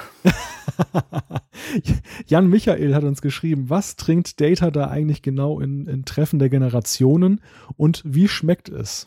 Thorsten, hast du eine Ahnung, wo das herkommt und wie es schmeckt? Also ich weiß, es schmeckt scheußlich. Äh, und ist das nicht dieser grüne Whisky, den sich Scotty äh, da reinzwirbelt, als er zu Besuch auf der TNG Enterprise ist? Ich glaube nicht, nein. Dann äh, weiß ich nur, wie es schmeckt, scheußlich. Soll ich auflösen oder möchte Jan bitte. nochmal? Nee, bitte.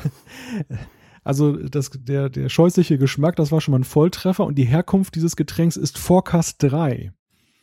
Und, und Forecast 3 ist ein klingonisches System und äh, das lässt natürlich schon gewisse Rückschlüsse auf den Geschmack zu, aber Forecast 3 ist uns in einem anderen Zusammenhang schon mal begegnet und äh, vielleicht Jan als unser lebendes Gedächtnis. Nee, im Moment klingelt da noch nichts. Ah, dort hat Worf nämlich den Butlet-Wettkampf in der Folge Parallelen gewonnen bzw. verloren. Ah! Oh! Nicht schlecht. Ah. So, und der, der, der hat sich auch noch eine Kiste von dem Gesöff mitgenommen. und erstaunlicherweise ist noch genug übergeblieben. Ja, kein Wunder, kein Wunder, der trinkt ja nur, der trinkt ja nur Blümchensaft bei Geilen. das war ja auch gar nicht so, lang, so lange danach genau genommen. Der Bud Wettkampf, das war ja Sternzeit, uff, äh, 4, 7 irgendwas und der Kinofilm war 4, 8 irgendwas. Also will sagen, das war ein halbes Jahr später oder so, glaube ich nur. Hat er wahrscheinlich noch so eine Kiste im Kofferraum vom Shuttle stehen gehabt und ja, genau. hat die dann Geinen weitergegeben. Ja, schenk das mal an die Androiden aus. Ja.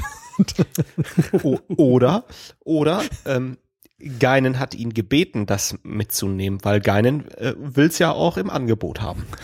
So ein bisschen sieht das ja auch aus wie so Feinmechaniköl für Fahrräder, was, was Geinen da ausschenkt. Das macht bei, bei Data natürlich ja Sinn. Müsste er dann nicht auch den äh, guten Kanal total mögen? Den Kardassianischen? Ja. Ich weiß nur eins, wenn er und Seven of Nine ein Trinken gehen, ja, dann können die sich auch direkt zur Aral- oder BP-Zapfsäule begeben und sich gegenseitig Diesel und Benzin füttern. Und sagen hinterher, das läuft ja wie geschmiert. So, ein schönes Date, ne? Na, darf ich dich heute auf einen Schluck Diesel einladen? Aber gern. Und hinterher probieren wir mal Schnittstellen aus.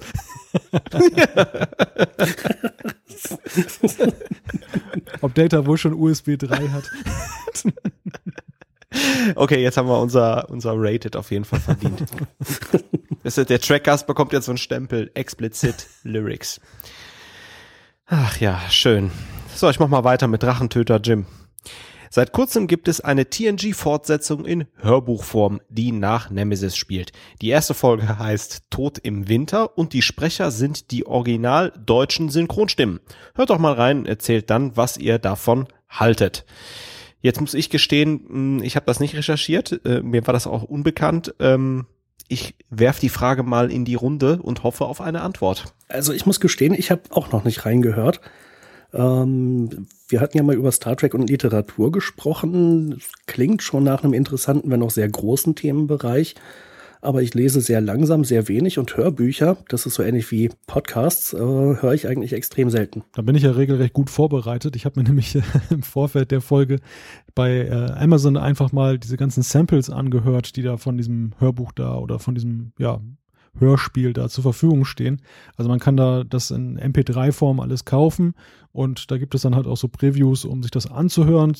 Zu, da gibt es zudem noch eine, eine Rezension dann da, die auch ganz aufschlussreich war und das deckte sich eigentlich, was da drin stand. Da wurde nämlich gesagt, dass das Ganze so ein bisschen, naja, ich, eine Mogelpackung will ich jetzt nicht sagen, aber ähm, die Stimmen spielen ja jetzt nicht die große Geige, sondern da ist ein Erzähler mit einer relativ sonoren Stimme, der dann ähm, die ganze Zeit dann eben diese Geschichte erzählt und hier und da hat man mal so einen O-Ton dann eingespielt. Ähm, und das Ganze ist dann, wie ich fand, eher unspektakulär. Also ich bin jetzt auch möglicherweise da ein bisschen äh, sehr kritisch, weil ich jetzt auch nicht unbedingt darauf gewartet habe, TNG in Hörbuchform mehr anzuhören, aber ähm, die Kritik, die da geäußert wurde, kann ich auch nachvollziehen, dass das halt so ein bisschen, da wäre mehr Potenzial drin gewesen, sagen wir mal so. Gut, dann mache ich doch mal weiter mit der nächsten Frage. Die kommt von Conchita Worfst und Weltklasse und lautet: Was sind eurer Meinung nach die drei schlechtesten Folgen im Star Trek Universum? Wir haben ja drei Moderatoren, da würde ich sagen, jeder darf einmal. Thorsten. Äh, die Vulkanier-Zombie-Folge aus Enterprise. Oh, die hatte ich gar nicht auf dem Schirm. Gute Wahl. Malte. ähm, Hotel Royal, TNG Staffel 2. Oh! hm, auch nicht schlecht. Also ich muss auch eine sehr offensichtliche Folge nennen. Das Gesetz der Edo, TNG Staffel 1. auch, auch das ist eine richtige Perle. Also ich hätte auch noch mehr im Angebot. ja, also ich glaube, wir könnten schon so ein paar zusammentragen. Wir werden ja immer gefragt nach den, mach doch mal die Top 10 der besten Folgen oder die Top 20 oder so. Ich glaube, viel interessanter wäre eine Top 5 der schlechtesten oder eine Top 10. Kraft der Träume. Oh. Ach ne, ja. Augen in der Dunkelheit.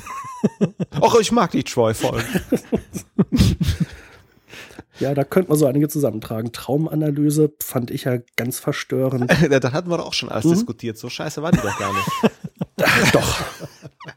Doch, die war echt verstörend. Also, wenn der Trackcast vorbei ist, gucke ich mir gleich nochmal die Traumanalyse an. Ich fand die toll. ja, mach doch. Ich übergebe mal die nächste Frage an Malte. Ja, Julian hat uns geschrieben und äh, die Frage stellt, in Star Trek hat die Menschheit ihre wirklich dunkle Zeit in den Dekaden vor dem ersten Kontakt mit den Vulkaniern. Das ist die Asche, aus der sie sich schließlich wie Phoenix erhebt und ihre Lehren zieht. In Star Trek 8 und den Serien, insbesondere TNG, erfuhren wir immer nur Versatzstücke über Konflikte wie die Eugen Eugenischen Kriege und den Dritten Weltkrieg. Und da Julian selbst hobbyschriftstellerisch unter anderem an einer Buchreihe zum Weg hin zum Dritten Weltkrieg arbeitet, würde ihn interessieren, wie malt ihr, also ihr Trackcast-Moderatoren, euch diese geschichtliche Phase der Menschheit aus. Und ähm, was führte letztendlich zum Dritten Weltkrieg und inwiefern hängt dieser globale Konflikt mit den eugenischen Kriegen zusammen? Wir sehen ja zum Beispiel in Deep Space Nine, dass die Erfahrungen mit Khan und die Augments doch im 24. Jahrhundert stark nachwirken. Ja, Jan, was besagt deine Fantasie? Also ich bin ja in den 70ern geboren und in den 80ern aufgewachsen und es gab die ganze Zeit äh, während meiner Kindheit äh, den Kalten Krieg und die Drohung eines äh, Weltkrieges. Insofern war es auch in den 60ern, Höhepunkt des Kalten Krieges sicherlich, oder einer der Höhepunkte, sehr gut vorstellbar, dass es irgendwann zu solchen Kriegen kommen würde und auch während TNG anfing und gedreht wurde und Bezug auf diese eugenischen Kriege genommen hat, ja, brauchte man eigentlich nicht viel Fantasie, sondern äh, siehe Kuba-Krise, da stand die Welt ganz definitiv ganz nah am Abgrund. Ähm, und ja, im Moment haben wir auch wieder so eine Phase, wo verschiedene Staatsoberhäupter schon mal den Begriff Nuklearwaffe wieder verwenden. Ähm, das ist, solange es solche Waffen gibt, und ich fürchte, die wird es wahrscheinlich ewig geben, ähm, eine äh, sehr reale Bedrohung. Und das kann unter Umständen ziemlich schnell gehen, dass das soweit kommt. Wie es konkret passiert, keine Ahnung. Ich hoffe niemals. Aber ja, ähm, um das Ganze noch auf Star Trek zu beziehen, ich kenne keine, äh, keine Begründung, keine wirkliche, äh, die in Star Trek geliefert wird, wie es dort innerhalb des Universums, innerhalb des Star Trek-Universums passiert, sondern einfach nur, dass es passiert. Julian, äh, ich will dich jetzt nicht auf den Arm nehmen, aber kleine Schreibblockade. Äh, du willst darüber ein Buch schreiben und fragst uns äh, nach Ideen und so. Äh, Ausgerechnet uns. Ausgerechnet uns. Äh, wenn jetzt die Story haargenau so ist, wie Jan das sagt. ja, aber die, die Frage, hm, also ich habe auch so ein bisschen Schwierigkeiten, mir da jetzt konkret was auszumalen, wie das dazu gekommen ist. Ich glaube, dass ähm, aus, man muss ja das Ganze im Kontext der Serie sehen und der Zeit, in der die Serie gemacht wurde. Und ich glaube, da hat Jan das sehr schön beschrieben, ähm, was damals eben diese Befürchtung war, die dem zugrunde lag. Ähm, Interessant finde ich eigentlich einen anderen Aspekt und das ist mir durch die Frage erst wieder so richtig bewusst geworden. Eigentlich äh, ist die Roddenberry-Vision ja eigentlich eine ziemlich schwarze. Also er sagt ja den Menschen zwar in ferner Zukunft eine tolle Zukunft voraus, ja, aber sie, er hat ja andererseits ein unglaublich negatives Bild der Menschheit in der Jetztzeit, weil er es ja augenscheinlich ähm, als für, für unumkehrlich oder für unumkehrbar hielt, dass, dass die Menschheit sich erstmal fast vollständig selber vernichtet, äh, bevor sie überhaupt erstmal ein bisschen schlauer wird. Und das finde ich eigentlich ganz interessant, dass das Star Trek-Universum da eigentlich so eine, so eine Zeitenwende äh, ja, vorhergesehen hat, dass die Menschen nicht von, von sich aus einfach mal ein bisschen klüger geworden sind. Ja, das ist in der Tat interessant, beziehungsweise die andere Frage wäre dann, wenn es jetzt ein großes einschneidendes Erlebnis wie zum Beispiel einen dritten Weltkrieg gibt und die Überlebenden hinterher sagen, so jetzt müssen wir aber hier mal ähm, die Ärmel hochkrempeln, wir bauen das jetzt wieder auf und wir machen es besser, als es vorher war. Was hindert die Menschen in der Zukunft daran, denselben Fehler irgendwann in 400 Jahren wiederzumachen?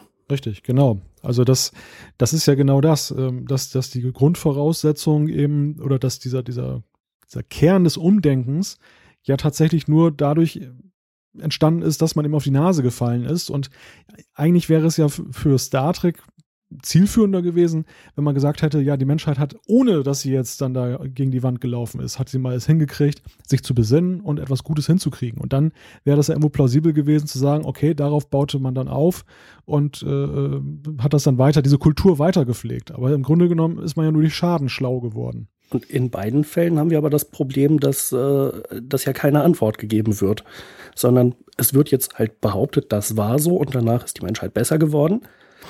Aber wie die Entwicklung genau stattgefunden hat, hm, ja, das, äh, das fehlt uns quasi in Star Trek. Das wird einfach vorausgesetzt.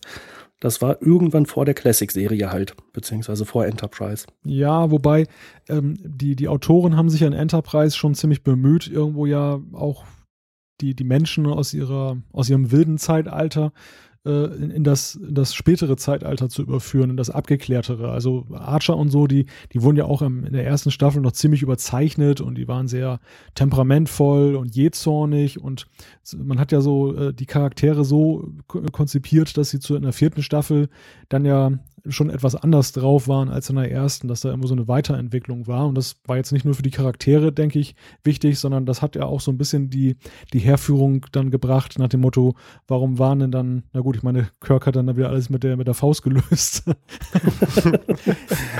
Wo Höhen sind, sind auch Tiefen, aber bei Picard war alles in Ordnung. Ja, also sehr schwieriges, komplexes Thema lassen wir doch einfach offen. Also hm, ich habe gerade gespannt ein bisschen eurer Diskussion gelauscht und äh, ja, also finde ich finde ich nachvollziehbar, aber es ist auch schwierig, so ein, so ein Bild dann halt im Grunde genommen zu zeichnen. Interessant finde ich halt den, äh, den Aspekt, den er noch, äh, den Julian anspricht mit den eugenischen Kriegen, äh, dass das halt ja lange aus oder langwierige Auswirkungen hat. Zum einen natürlich mit Khan, Khan Noonien Singh, äh, zum anderen natürlich auch mit der genetischen Aufwertung von Dr. Begier. Äh, also dieses, ja, der Versuch, mithilfe von genetischer Manipulation bessere Menschen zu erschaffen. Äh, die Idee hat Star Trek ja schon in den 60ern mit der Folge Der schlafende Tiger gebracht und es wird ja auch eben aufgegriffen, ähm, dass das noch Jahrhunderte äh, Nachwirkungen haben wird. Das finde ich durchaus sehr spannend in Star Trek. Ist ja auch sogar mehrmals bei DS9 Thema mit dem Jackpack, wo die genetisch aufgewerteten, manipulierten äh, kommen und Begier, Begier mit denen beispielsweise die, den Ausgang des Krieges berechnet. Ja, genau. Ich glaube, heißt, die Folge heißt auch statistische Wahrscheinlichkeiten oder so, also Statistical Probabilities. Ja. Müsste in der sechsten Staffel gewesen sein. Ja, müsste hinkommen. Sehr gute Folge. Ja. Ja, allgemein hat DS9 sehr gute Folgen. Gut, dann mache ich doch mal weiter. Christoph aus Erkelenz hat uns vier Fragen gestellt. Ach, ich habe immer die, die viele Fragen haben. Ne? Na, nicht schlimm. Was haltet ihr davon, die existierenden Star Trek Bücher als Quelle für neue Serien, Filme zu nutzen? Ja, Malte. Naja, ich sag mal so, wenn es die Bücher als Vorwissen voraussetzt, dann halte ich nee davon nicht so viel. Sowas funktioniert, denke ich, im Markt nicht. Ähm, dass man aber eine gute Idee aufgreift, die irgendwann mal in den Büchern vorgekommen ist und sie dann halt ja, neu aufbaut in, in der Serie oder im Film, da spricht natürlich gar nichts dagegen. Ich glaube, da, da hat es sicherlich auch sogar Beispiele gegeben, wo eben dann aus der Literatur mal eine Idee dann auch eben übernommen wurde. Und ähm, ja, ich denke mal, dass das Problem ist halt immer nur, bei, bei Literatur, dass sie natürlich anders funktioniert als die, die Se Filme und Serien. Das ist ja nun ein, ein Film, eine Serie muss sich ja viel mehr fokussieren auf einzelne Charaktere. Die Literatur, ja, die verliert sich auch gerne mal dann in so kleinen Nebenschauplätzen. Die Zeit hat man natürlich nicht. Insofern wäre es dann eher oder bestenfalls eine Inspiration. In einer Serie hätte man schon etwas mehr die Zeit, auch mehrere Charaktere äh, vorzustellen. Aber gut, das nur als äh, Ergänzung ich finde immer, ein paar Sachen sind in Büchern, was immer so filmisch äh, sehr schwierig umzusetzen ist, beziehungsweise die Sachen, die filmisch interessant sind, sind halt in ein paar Sätzen in Büchern abzuhandeln. Von daher manchmal vielleicht ein bisschen schwierig. Ähm, nächste Frage. Sagen wir mal, ihr würdet jetzt die Möglichkeit haben, in Las Vegas ein Hotel passend zur Star Trek-Thematik zu bauen. Wie würde es aussehen? Also Christoph spielt an auf das gescheiterte Enterprise-Bauprojekt äh, in Las Vegas. Ähm, ja, also ich finde, ähm, wenn ich mal die Möglichkeit hätte, so ein Hotel zu bauen, würde ich gar nicht mehr so ein Star Trek Hotel bauen, sondern würde ein Science Fiction Hotel bauen, wo Star Trek mit Sicherheit seine Zimmer hat, aber auch Star Wars, Mars Effect und für Jan würde ich sogar ein Firefly Zimmer bauen. Sehr schön. Aber ich möchte mir dann lieber nicht ausmalen, was passiert, wenn, äh, keine Ahnung, Klingonen und äh, Browncoats sich über den Weg laufen oder äh, Zylonen und äh, Data. Wird auf jeden Fall in vielen Fällen scharf geschossen. Kann man von ausgehen. Ich würde ja sehr gern ja mal einen Turianer mit, äh, mit einem Cardassianer zusammenbringen. Schauen wir mal, wer militärischer ist. Sehr interessant, ja. Also wo ihr so viel Spaß habt an der Idee, da möchte ich jetzt gar nicht als Spielverderber in Aktion treten und jetzt. Wie immer, du Realist. ja, so ein Science-Fiction-Hotel, das finde ich spontan eine echt coole Idee. Gibt es das eigentlich schon? Gute Frage. Also ich meine, alles, was mit Star Trek zu tun hat, ist ja ein Stück weit gescheitert, oder? also zumindest diese riesige Enterprise damals in Las Vegas ja leider schon. Ja, und ja auch der Versuch, dann die, die Enterprise-Brücke dann so auf die Reise zu schicken. Es gab doch da diese Star Trek World Tour. Die ist doch, glaube ich, auch, äh, selbst in Hochzeiten der Serie ist sie ja nun grandios gescheitert.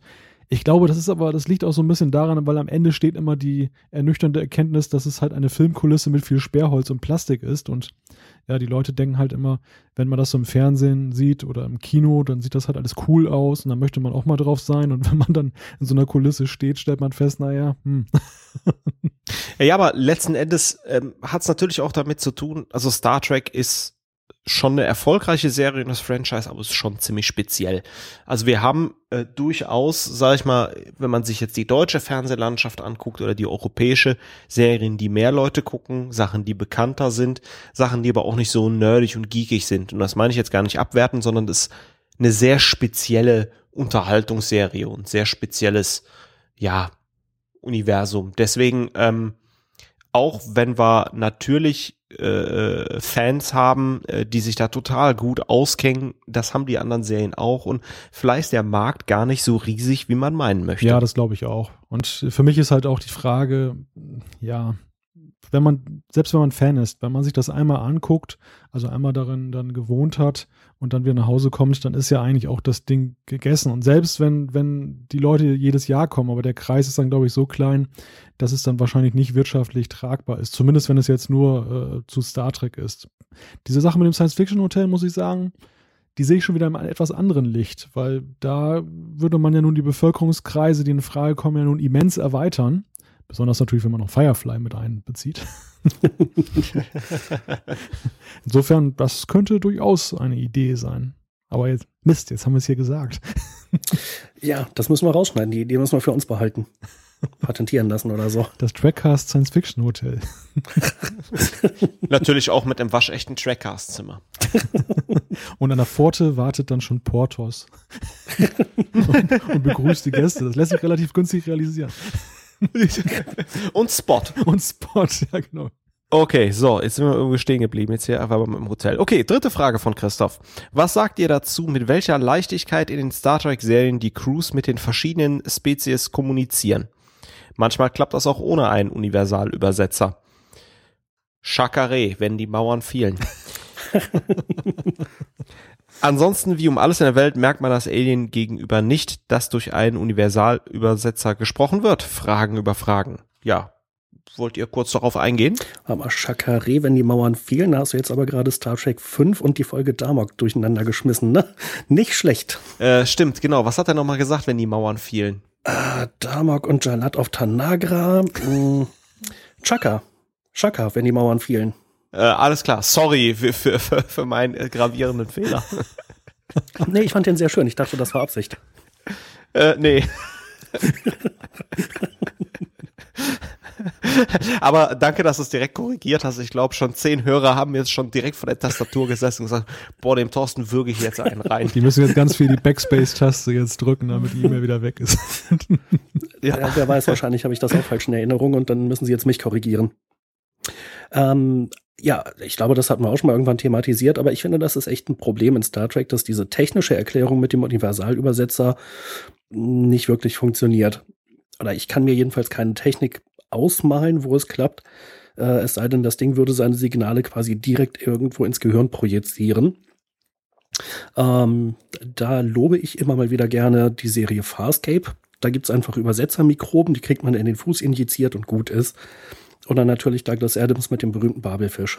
Ja, die es ist ja in der Tat eine spannende Frage, wie das denn eigentlich technisch funktionieren soll. Also muss ja im Prinzip so ein Gerät sein, was ja dann die Schallwellen aus der Luft nimmt, einmal umdreht und dann wieder weiterschickt. Oder man äh, implementiert den Leuten halt so ein, so ein Chip in der Birne, ähm, dass dann das Gehirn irgendwie ferngesteuert wird und automatisch die richtige Sprache spricht und gleichzeitig auch versteht. Ansonsten könnte das ja gar nicht funktionieren. Aber äh, ich meine, der Universalübersetzer ist natürlich so ein Ding, das war einfach aus dramaturgischen Gründen notwendig, weil ansonsten hätte man sich wahrscheinlich immer verheddert in der Sprachfrage. Aber, und da möchte ich auch mal wieder eine Lanze brechen für Enterprise, auch da hat man ja diese Thematik ja mehr aufgegriffen als in den anderen Serien und äh, hat ja mit Hoshi Sato, die dann noch die tausend Sprachen kann und äh, erlernt, ja dann auch so eine Art Brücke geschlagen und dann kam ja doch der unvermeidliche Universalübersetzer. Im Lauf der Serie haben sie das Thema schon recht schnell abgefrühstückt. Äh, anfangs fand ich das sehr positiv, dass das häufig erwähnt wurde, aber später ging eigentlich alles mit dem Universalübersetzer. Ist schon ein tolles Gerät. Wobei man sagen muss, es gibt ja, vielleicht kurz off-topic, es gibt ja mittlerweile auch für Smartphones ja Apps, wo man dann vorne reinspricht und hinten kommt dann in einer anderen Sprache das übersetzt raus. Das finde ich auch sehr faszinierend. Krass. Im Prinzip naheliegend, dass es sowas gibt, aber das finde ich wirklich noch ganz schön abgefahren. Also da hat Star Trek auch mal wieder ein bisschen die reale Welt inspiriert. Mhm. ja, aber Thorsten, es gibt noch eine vierte Frage. Wir haben noch eine vierte Frage. Würdet ihr ein Treffen mit den Zuhörern in Erwägung ziehen? Gegebenenfalls einen Livecast? Steilvorlage, Steilvorlage. Oh, gefährliche Frage hier. ja, wer möchte zuerst etwas sagen? Ach, Malte, du machst das politisch immer so schön. Ach, nee, ich werde jetzt, glaube ich, politisch inkorrekt bei der Frage. weil genau das hatten wir ja mal vor. Und die Hörer haben es kaputt gemacht, weil sie kein Interesse daran hatten.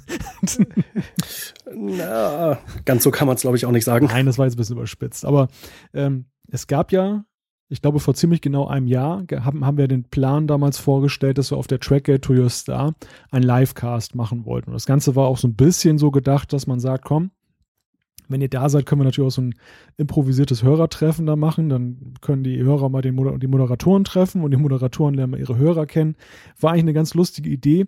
Ist dann aus verschiedenen Gründen nicht zustande gekommen. Ähm, die primären Gründe lagen eigentlich so ein bisschen bei uns, weil wir in unserer langfristigen Planung noch nicht überblicken konnten, dass ähm, ja dann doch da was dazwischen kommt. Gut, die Trackgate ist dann auch noch kaputt gegangen nebenbei. Das war so ein nicht ganz unerheblicher Faktor, der dann noch dazu kam. genau. Wobei man muss sagen, man muss fairerweise sagen, also unsere Absage war ja schon erfolgt, bevor das damals dann äh, passiert ist. Ähm, also es lag dann schon an uns und Andererseits muss man allerdings auch dazu sagen, ich habe damals damit gerechnet, dass, weil es ja immer mal die Frage gab, können, können wir nicht mal ein Hörertreffen machen oder gibt es da Planungen für, dass da schon eine Resonanz ist und es war eine Nullresonanz, es gab gar nichts dazu. Insofern ist es uns dann auch relativ leicht gefallen zu sagen, okay, komm, Thema erledigt, greifen wir vielleicht später immer mal auf, aber es tut ja gar keinem weh und es hat auch gar keinem weh getan, dass wir das nicht gemacht haben. Insofern erfreut es mich zwar einerseits, dass wir die Frage bekommen, auf der anderen Seite, hm, ja, bin ich natürlich auch jetzt ein bisschen skeptisch und würde vielleicht, ohne jetzt Jan und Thorsten vorgreifen zu wollen, einfach mal die Frage in die Hörerschaft weitergeben. Gibt es außer Christoph noch weitere, die das interessiert? und äh, ja, idealerweise wäre es natürlich dann so, dass vielleicht dann auch gleich schon ein paar Vorschläge kommen, wie ihr euch das vorstellen könnt. Ähm, mit Martin, es, es gab den Vorschlag mit Martin Netter, dass man bei ihm dann da einen Rundgang durch seine Star Trek Props macht. Gut, da müssten wir den Martin erstmal fragen, bevor wir das konkret planen. Genau, ich habe ich hab mit dem noch nie ein Wort gewechselt. Ich habe immer nur sehr viel von ihm gehört. Aber generell natürlich die Frage Hörertreffen und äh, Livecast. Ja, Jan und Thorsten, wie steht ihr denn eigentlich dazu? Ja, finde ich eine interessante Frage, einen interessanten, schönen Vorschlag. Ähm, bei der Trackgate war halt die Sache, dass eigentlich, wenn es geklappt hätte, sehr, sehr viele positive Faktoren zusammengekommen wären. Ähm, wir wollten sowieso äh, alle zu der Convention.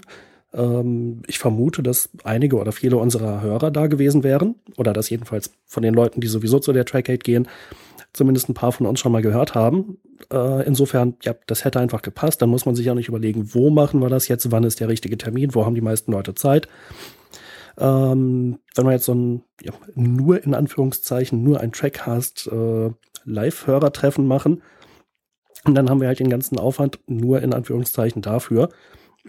Oder ja, egal wo man es macht, irgendjemand hat immer eine weite Anreise, dann muss man sich um Unterbringung kümmern und so weiter. Ähm, also vielleicht gibt es ja nochmal so eine Gelegenheit wie die Trackgate, äh, wo die Entscheidung einfach sehr viel leichter fällt, weil man ohnehin da ist. Da ich ja eher der extrovertierte Typ bin, äh, hätte ich ja schon Lust, mal so einen Livecast zu machen, so Doppelpass-Style, so wir sitzen in der Runde, trinken ein paar Kaltgetränke und äh, auch so wie hier im Trackcast reden ziemlich viel Blödsinn und Leute hören sich das an. Der Schuss könnte aber auch nach hinten losgehen, wenn wir einen unserer vielen Rohrkrepierer Witze machen und man hört nur so Hust, Hust, Hust. Dann ist der Trick, wir müssen das in einer belebten Kneipe machen, wo im Hintergrund Fußball läuft. Oder irgendwie sowas. Ja, Genau. Den Applaus können wir ja auch hinterher reinschneiden, also das ist ja kein Problem. Ja, dann bräuchten wir noch irgendwie so eine Software, die halt den Applaus live reinschneidet. Und die Lacher. Wenn er in echt ausbleibt. Und die Lacher. genau. Ja, da ja. sorgen wir ja immer schon für. Ja, genau. Wir lachen ja über unsere eigenen Witze. Das ist auch super. Das ist alter Harald Schmidt-Trick. Ja, wirklich. Er hat dann seine Sidekicks anzuhalten, dann mal, er hat dann auch über seine Witze gelacht, von denen er wusste, dass die nicht gut sind. Der Sidekick hat dann mitgelacht und das war ganz interessant. Das Publikum hat dann mitgelacht. Obwohl der Witz scheiße war oder halt nicht lustig war. Hat er dann irgendwann mal aufgelöst nach Jahren und dann waren alle verstört. Tja, Lachen ist halt doch ansteckend. so, äh, ich glaube, ich mach mal weiter, ne? Ja, wir driften hier wieder ab. Äh, Spock hat uns eine Frage gestellt oder äh, einen Beitrag geschickt. Wenn man sich eure Serien anhört, stößt man oft auf Äußerungen wie, für mich ist diese Folge auf jeden Fall unter den Top 10 aller Serien in verschiedensten Varianten. Eine tatsächliche Aufstellung eurer 20 liebsten Folgen wäre sicherlich erwähnenswert und böte viel Diskussionspotenzial. Ah, hat man ja im Prinzip vorhin schon mal äh, die Frage, Thorsten Malte, was meint ihr? Naja, die Top 20 jetzt zu ermitteln, da habe ich jetzt mal Abstand von genommen, weil das ja doch ziemlich weitreichend ist. Ich habe trotzdem mal so ein bisschen durchgeblättert und äh, geguckt in den Episodenguides, welche, welche Folgen denn ähm, aus meiner Sicht jetzt wirklich schön waren, dass ich sie auch selber jetzt gerne mal spontan gucken würde. Alle guten Dinge natürlich mal wieder. Parallelen ähm, auch äh, sicherlich in meiner Top-Liste mit dabei. Wobei natürlich ich da noch ein bisschen befangen bin, weil wir es gerade erst geguckt haben. Unimatrix Zero in Voyager fand ich auch schön. Dark Frontier in Voyager, Der Weg des Kriegers in Deep Space Nine und die Folge Basics in Voyager. Ja, das sind schon so Sachen, die, die kann ich mir immer mal wieder gut angucken und auch ruhigen Ge Gewissens weiterempfehlen. Mm, ich finde Déjà-vu ja äh, bei TNG klasse. Ähm, in fahle Mondlicht bei DS9. Ein Jahr Hölle von Voyager finde ich ganz cool. Äh, natürlich auch der Klingonen-Zweiteiler äh, um das Klingonische Reich. Bei TOS auf jeden Fall ähm, die äh, Doppelfolge Talos 4 ein Tabu. Dann noch die TOS-Folge, ähm, die so trashig ist. Äh, wo, mir fällt jetzt leider der Titel nicht ein, wo Kirk äh, in so einer Arena kämpfen muss, irgendwie nur noch mit äh, Netz und so einem Dreizack. Ähm, auch ziemlich cool, die Folge. Wie die heißt, habe ich gerade auch nicht auf dem Schirm, aber ist das die mit dieser Titelmelodie, die auch dauernd bei äh, in anderen Serien zitiert wird? ja, Weltklasse. Das ist so eine trashige Folge, dass die schon wieder äh, cool ist. Ich spiele da mal so ein bisschen den Spielverderber. Ich bin einfach kein Fan von so Top 10, Top 20, Top irgendwas Auflistungen. Außer natürlich vorhin bei unseren Top so und so viel schlechtesten Episoden. Aber Spock hat auch noch mehr gefragt. Und zwar werdet ihr euch künftig äh, auch weiterhin mit den Filmen auseinandersetzen, die im Moment etwas aus dem Fokus gerückt worden zu sein scheinen. Jo. Ja, ne? Haben wir, glaube ich, auch schon abgefrühstückt, die Frage, die Antwort. Für gewöhnlich halte ich eure Auseinandersetzung mit den durchaus nicht vollkommen ruinierten Filmen für überkritisch. Auf eine Episode zum fünften Film freue ich mich allerdings besonders, da es an ihm tatsächlich wenig schön zu reden gibt. Also ich vermute auch, dass wir beim fünften Film im Wesentlichen einig sein werden, was die äh, Beurteilung angeht. Aber Chakare, als die Mauern fielen. das sehen wir dann. Und dann gibt's noch eine Frage. Die Hoffnung, dass DS9 und Voyager in Kürze noch auf Blu-ray erscheinen, scheinen sich in der letzten Zeit größtenteils verflüchtigt zu haben. Werdet ihr nun schnell anfangen, DS9 zu besprechen, oder wollt ihr warten, bis ein endgültiges Nein von CBS kommt? Ach, das Schweigen im Walde.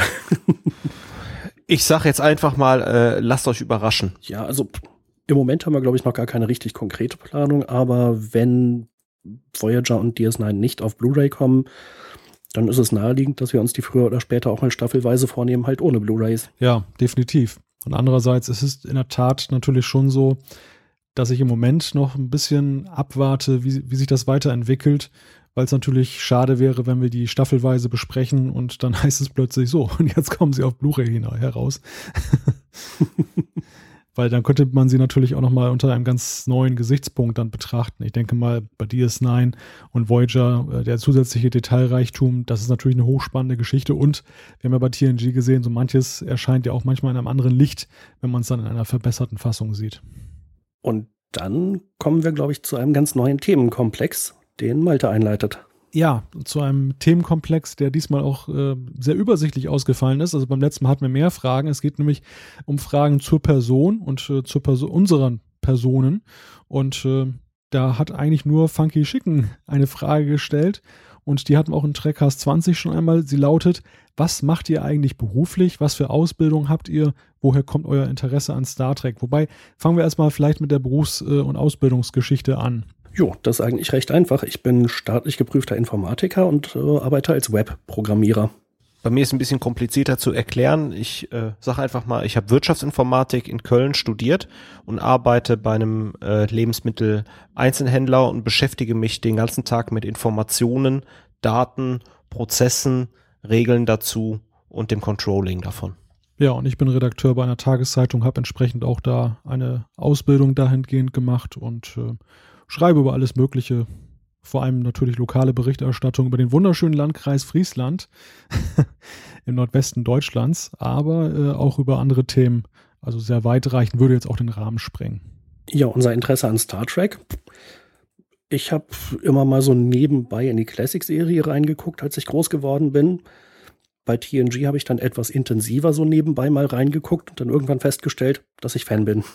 Äh, war bei mir ähnlich, wobei bei mir der Fokus äh, am Anfang tatsächlich eher noch auf TOS lag. Ich weiß das bei mir gar nicht mehr so richtig. Also ich kann mich nur daran erinnern, dass es irgendwie mit den ZDF-Ausstrahlungen von TNG begonnen hat.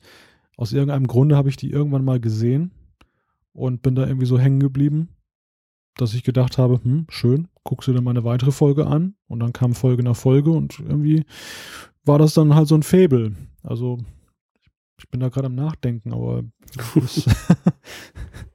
also da habe ich tatsächlich noch so ein, so ein kleines Anekdötchen. Ich glaube, das hatte ich auch schon mal irgendwann erzählt.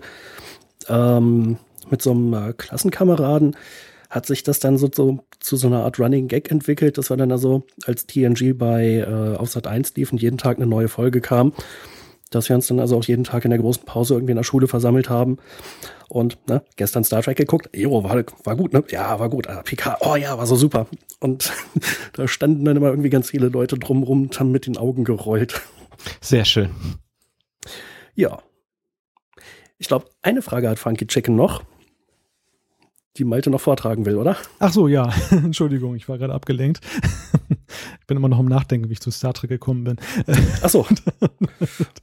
ähm, ich, ich wollte dich in dem Gedankengang jetzt nicht unterbrechen. Ich weiß noch nicht, wie lange es noch dauert. Der könnte über diese Sendung hinausreichen, also stellen wir das besser mal zurück.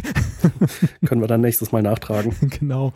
Ähm, was ich noch sagen wollte, wie ich zu Star Trek kam. Also, ich fange da mal ein bisschen früher an.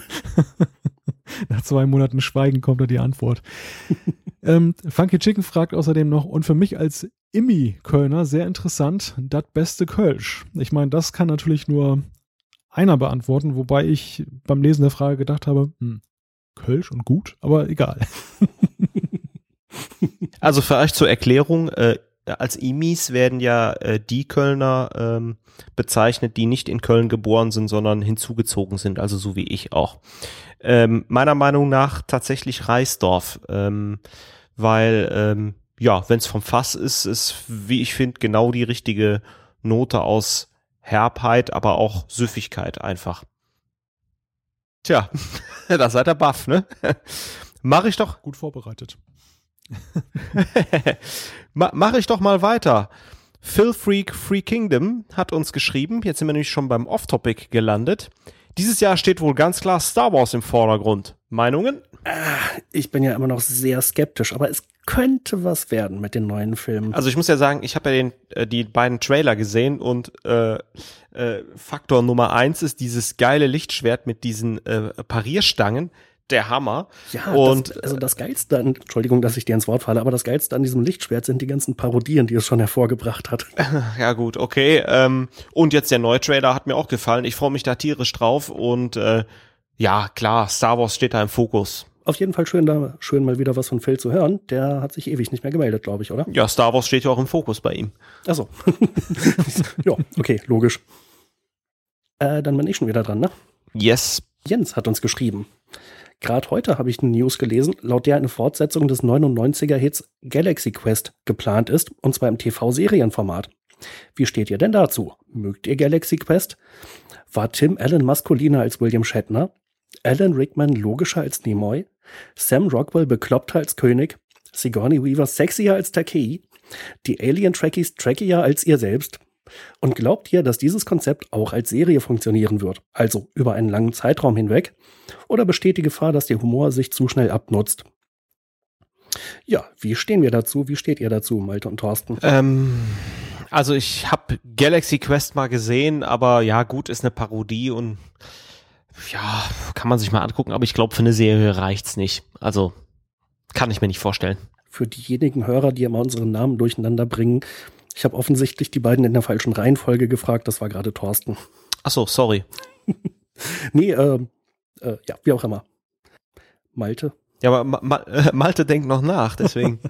ja, ich kann mich da eigentlich Thorsten nur anschließen. Ähm, Galaxy Quest war sicherlich eine der gelungeneren äh, Science-Fiction-Parodien, die es da gab. Ich habe den Film, glaube ich, auch irgendwann mal gesehen, aber muss gestehen, ist schon länger her und so genau erinnere ich mich auch nicht mehr, als dass ich diese Charakterfragen im Detail beantworten kann. Aber ich habe auch ernste Bedenken, ob eine Science-Fiction-Parodie das Potenzial hat für eine ganze Serie. Also hm, könnte eher ein Versuch sein, Tim Allen wieder ins Gespräch zu bringen. Kann sein. Hör mal, wer da hämmert. Mehr Power. Äh, den Film damals fand ich richtig gut. Äh, und was jetzt äh, Serienumsetzungen von Filmen angeht, äh, beispielsweise gibt es eine Serie namens Fargo. Hat nichts mit einem Charakter aus äh, Eureka zu tun, der gerne rote Knöpfe drückt. Sondern es ist eine Serienfortsetzung eines Filmes, glaube ich auch aus den 90er Jahren. Äh, ich habe es noch nicht gesehen, soll aber ziemlich gut sein. Mm, insofern will ich das jetzt mal nicht kategorisch ausschließen, dass das funktionieren könnte. Äh, so eine ja, Science-Fiction-Parodie in Serienform. Aber ich bin auch skeptisch. Ja, dann äh, haben wir für Malte noch eine Frage für uns, eine letzte. Ja, eigentlich äh, würde ich die Frage gerne abgeben, weil ich kein Klingonisch kann. Äh, Sven Fischer hat uns irgendwas auf Klingonisch gefragt. Ich weiß aber weder was, noch wie man es ausspricht. aber ich kann, aber ich kann, kann darauf antworten. Hilcha, Thorsten, oh, Bongwitsch, ey. Nicht schlecht. Ja, viel mehr könnte ich auch nicht sagen. Ähm, ich musste zu meinem Entsetzen feststellen, dass Google Translate noch kein Klingonisch kann. Es gibt irgendeinen Klingonisch-Übersetzer, den habe ich dann auch mal bemüht, aber der hat mir dann auch wie nur Kraut und Rüben angezeigt und ich konnte das dann nicht so richtig übersetzen. Also die Frage war einfach, die Sven hier stellt, ähm, ob wir Klingonisch sprechen. Ach so. Ähm, Woher weißt du das jetzt? Ja, Google ist dein Freund.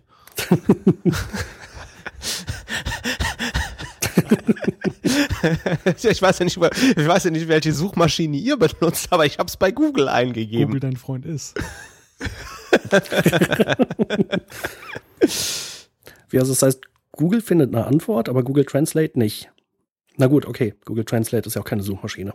Ja, also bevor ich Google Translate ausgeht, da hämmer ich doch alles direkt in Google rein. Du gibst wahrscheinlich auch so Adressen wie spiegel.de da in die Suchmaske ein, oder? oder trackers.de.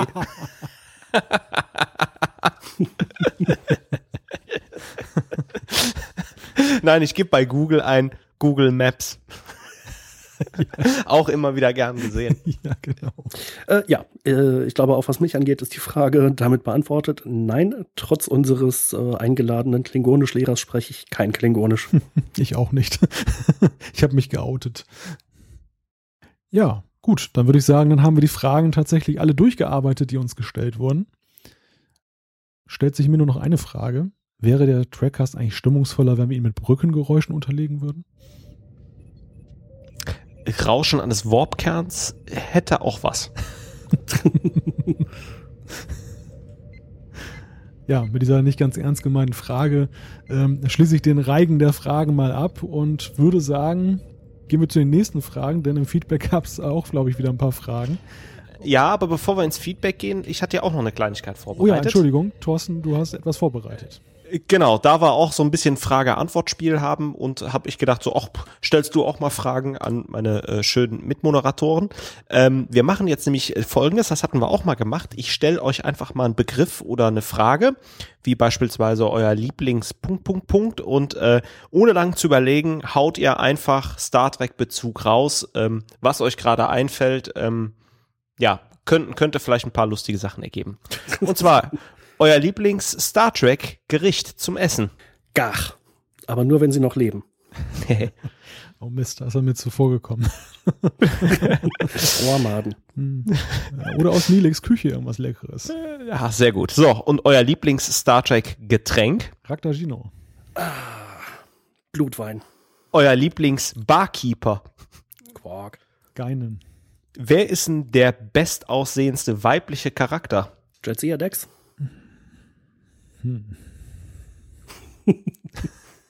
Keiner ist auch eine Antwort. Äh, wer ist denn der Kate Pulaski.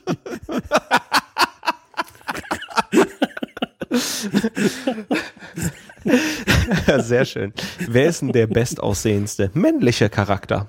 Tom Paris. Äh, Captain Cisco. Hm, ja, auch sehr gut. Mit wem würdet ihr gerne ins Holodeck gehen? Jetsia Dex.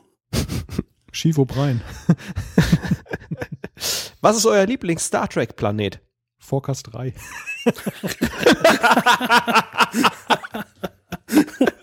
Nicht schlecht. Ich würde ja gerne mal Urlaub auf Riser machen. Und was ist euer Lieblingsspiel, was bei Star Trek auftaucht? Paris Squares. Ah, der Spontanitätsfaktor ist schon mal weg, aber puh, puh, puh. Ähm, 3D-Schach vielleicht? Baseball. Oder Wasserball. Strategie mal. Ja, das ist schön. Ah, ich glaube, da wäre ich nicht so gut. Und letzte Frage, wen würdet ihr aus Star Trek gerne mal zu uns in den Trackcast einladen? Hm, Patrick Stewart. Dito.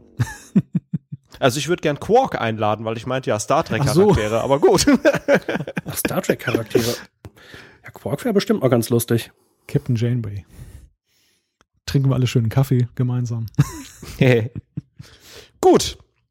Okay, das war's auch schon, aber hat jedenfalls bei uns für den einen oder anderen Lacher äh, gesorgt. Und ich Achso, ich dachte, das wird jetzt irgendwie ausgewertet und dann wird uns jetzt irgendwie gesagt, du bist ein Star Trek-Kenner der besonderen Sorte. Herzlichen Glückwunsch. Du hast sechs von sieben Fragen richtig beantwortet. die Auswertung habe ich gerade übrigens parallel gemacht und ich muss sagen, ihr habt beide die Note 1. Ah, toll. habt da ganz toll gemacht, 100 Punkte beide, richtig klasse. Ich dachte, du schickst einen von uns jetzt zum, zum äh, Auskehren der Warp-Gondeln. Im laufenden Betrieb. Der eine die rechte, der andere die linke. Und danach tauschen. Wobei mich diese Frage damals wirklich mal beschäftigt hat, ob man eigentlich in diese Warp-Gondeln, also natürlich im ausgeschalteten Zustand, auch irgendwie reingehen kann. Bei Enterprise in den Laufsteg offensichtlich schon. The Catwalk. Das wäre auch mal eine coole Perspektive gewesen, wenn da einer so mit dem Besen da in so einem Ding drin, drin ist und die müssen ja riesengroß sein. Mhm. Ja, in der Tat. Ich sehe gerade, wir haben 20 verschiedene Zuschriften im Feedback. Puh. Oh, da müssen wir, glaube ich, jetzt durchstarten, was? Jo. Ähm, jo, Tobias LG schreibt uns, auf Amazon Prime gibt es auf jeden Fall Voyager sowohl in Deutsch als auch im Original. Ähm, aber natürlich in äh, SD. Ob es TOS auch in HD gibt, schaue ich mal nach. Hat er auch nachgeschaut, hat uns dann auf Twitter noch gleich die Antwort hinterhergereicht. Also, TOS ist auch in HD und im Original verfügbar. Amazon also für Star Trek-Fans kann man durchaus empfehlen. Äh, Das bezog sich auf eine Frage, die sich da in den Kommentaren zu Trackcast 38 ergeben hatte, äh, die ich gestellt hatte. Auf jeden Fall vielen Dank für die Antwort, Tobias. Weiter geht's mit Mugi, die hat uns per E-Mail geschrieben und nimmt unter anderem Bezug auf die Frage, wie denn unsere neue Titelmusik bewertet wird. Und äh, da schreibt Mugi, die neue Titelmusik ist übrigens sehr gelungen, erinnert mich irgendwie an eine der Star Trek, an eines der Star Trek-Intros. ja, rein zufällig. Also, ähm, um das vielleicht zusammenzufassen, wir haben im Großen und Ganzen, denke ich, ganz positives Feedback bekommen. Äh, Ich glaube, einigen war es auch einfach egal. Einige haben gesagt, hm, schade, die alte Musik hat mir auch ganz gut gefallen, aber ich habe jetzt nicht die große Revolte gesehen äh, nach dem Motto, oh, wie schade, ähm, mach das bitte rückgängig, sondern das ist eigentlich ganz positiv begleitet worden und ich möchte mich da an der Stelle bei allen bedanken, die dann unserem Aufruf gefolgt sind. Weiter geht's bei Mugi dann noch mit Irgendwo habe ich gelesen, dass Whoopi Goldberg die Rolle in TNG auf eigenes Drängen bekommen hatte. Ja, das hatten wir beim letzten Mal erwähnt. Die Verantwortlichen wollten sie zuerst nicht dabei haben, weil sie dachten, dass, zu viel, dass sie zu viel Gage wolle. Ich habe deshalb die Vermutung, dass Whoopi Goldberg ihren Einsatz bei TNG mehr als Hobby betrieben hat, was allerdings ihr Fehlen in der siebten Staffel nicht erklärt. Vermutlich ist die Erklärung aber ganz einfach und sie hatte, an, sie hatte anderweitig zu viel zu tun. Ja, das war ja auch äh, unsere Mutmaßung im, ich meine, letzten oder vorletzten Trackcast, ähm, dass Whoopi Goldberg einfach dann parallel zu viel zu tun hatte und möglicherweise nicht zur, zur Verfügung gestanden hat, dann äh, in der letzten Staffel von TNG nochmal aufzutauchen. Bemerkenswert findet Mugi dann noch, wie Gates McFadden die alt gewordene Beverly spielt. Man spürt buchstäblich die beginnende Arthrose beim Zusehen. Sehr schön. Wobei, äh, und das ist eigentlich eine ganz gute Ergänzung äh, zu unserer Diskussion, wobei sie dabei für ein Raumschiff Captain fast schon zu alt wirkt. Das stimmt, ehrlich gesagt. Also das äh, entweder greift der demografische Wandel im 24. Jahrhundert auch wieder um sich. Andererseits spricht natürlich dagegen, dass Picard dann längst auf dem alten Teil ist und Jordi auch und die da so gemütlich am Weinberg spazieren gehen. Da fragt man sich ja schon, warum eigentlich Beverly da noch unterwegs ist und die anderen nicht. Aber gut, das. Äh Einer muss ja die Brötchen verdienen. Zu den Kaffeeliebhabern gehört übrigens auf Chief O'Brien. Das ist mit Bezug auf ähm, unsere Diskussion darüber, dass der Kaffee ja eine äh, sehr große Rolle spielt in Star Trek. Er bestellt ihn beim Replikator doppelt stark und doppelt süß. Hat uns Mo Ja, was denn nu?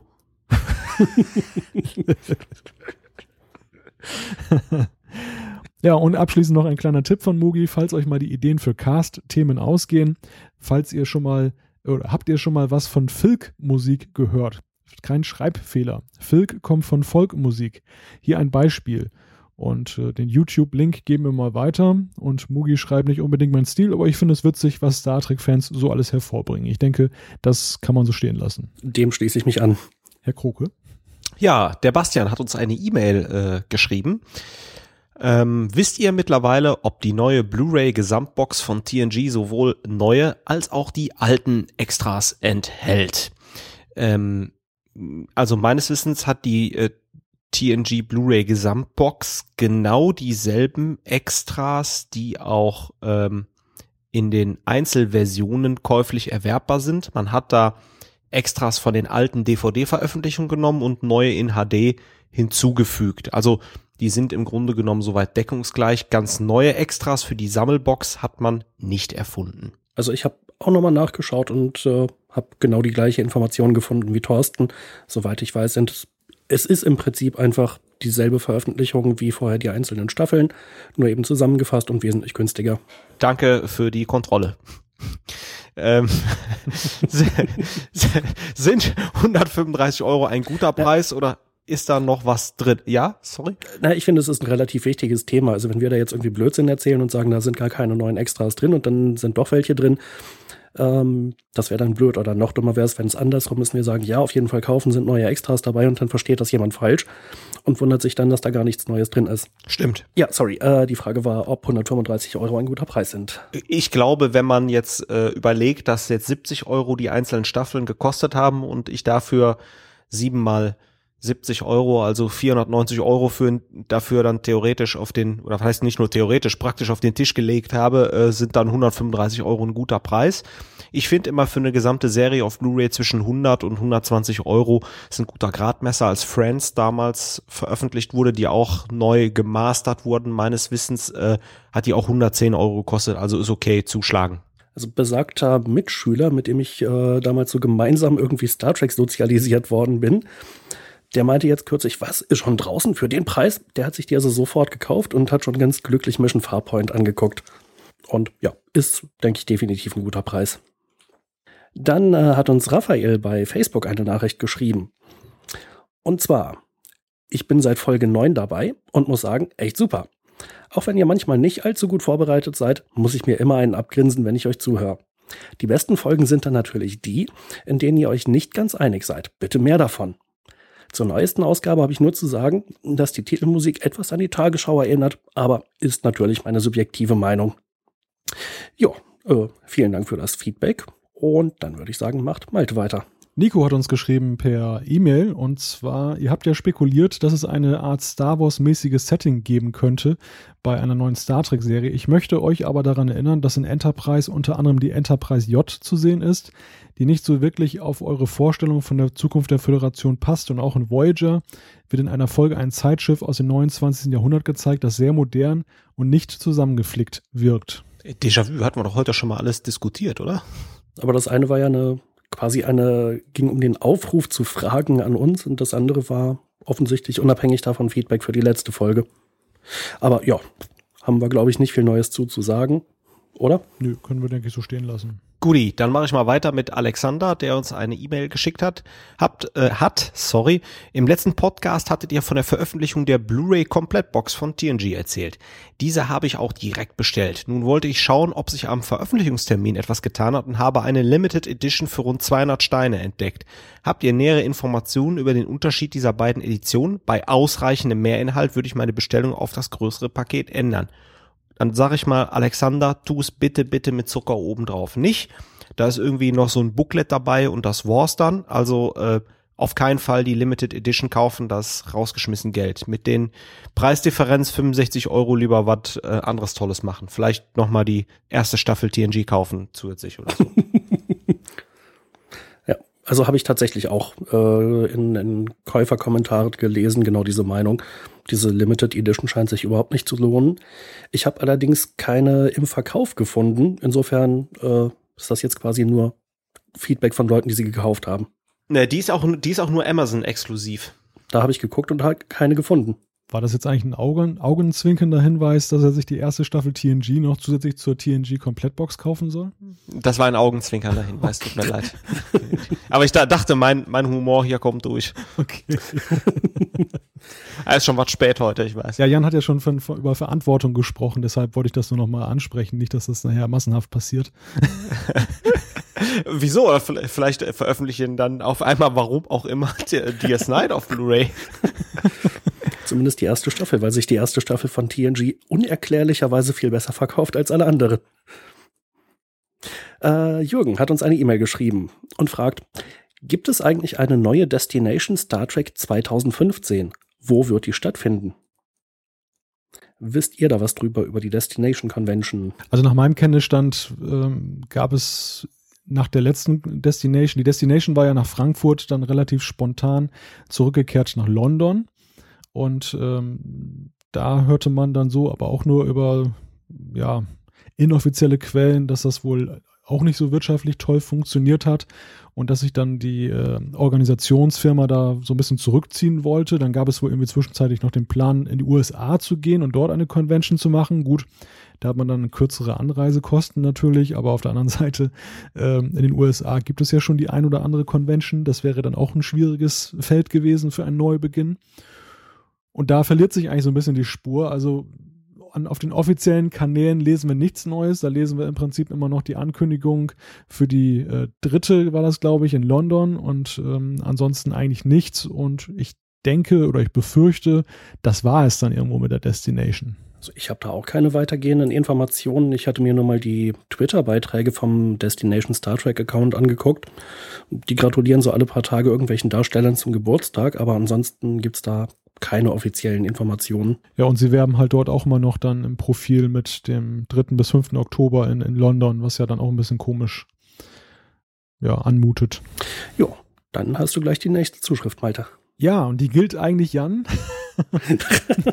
Axel. Sehr schön. Stimmt. Axel hat geschrieben über trackers.de, da hat es auch schon so einen kleinen Flame War gegeben.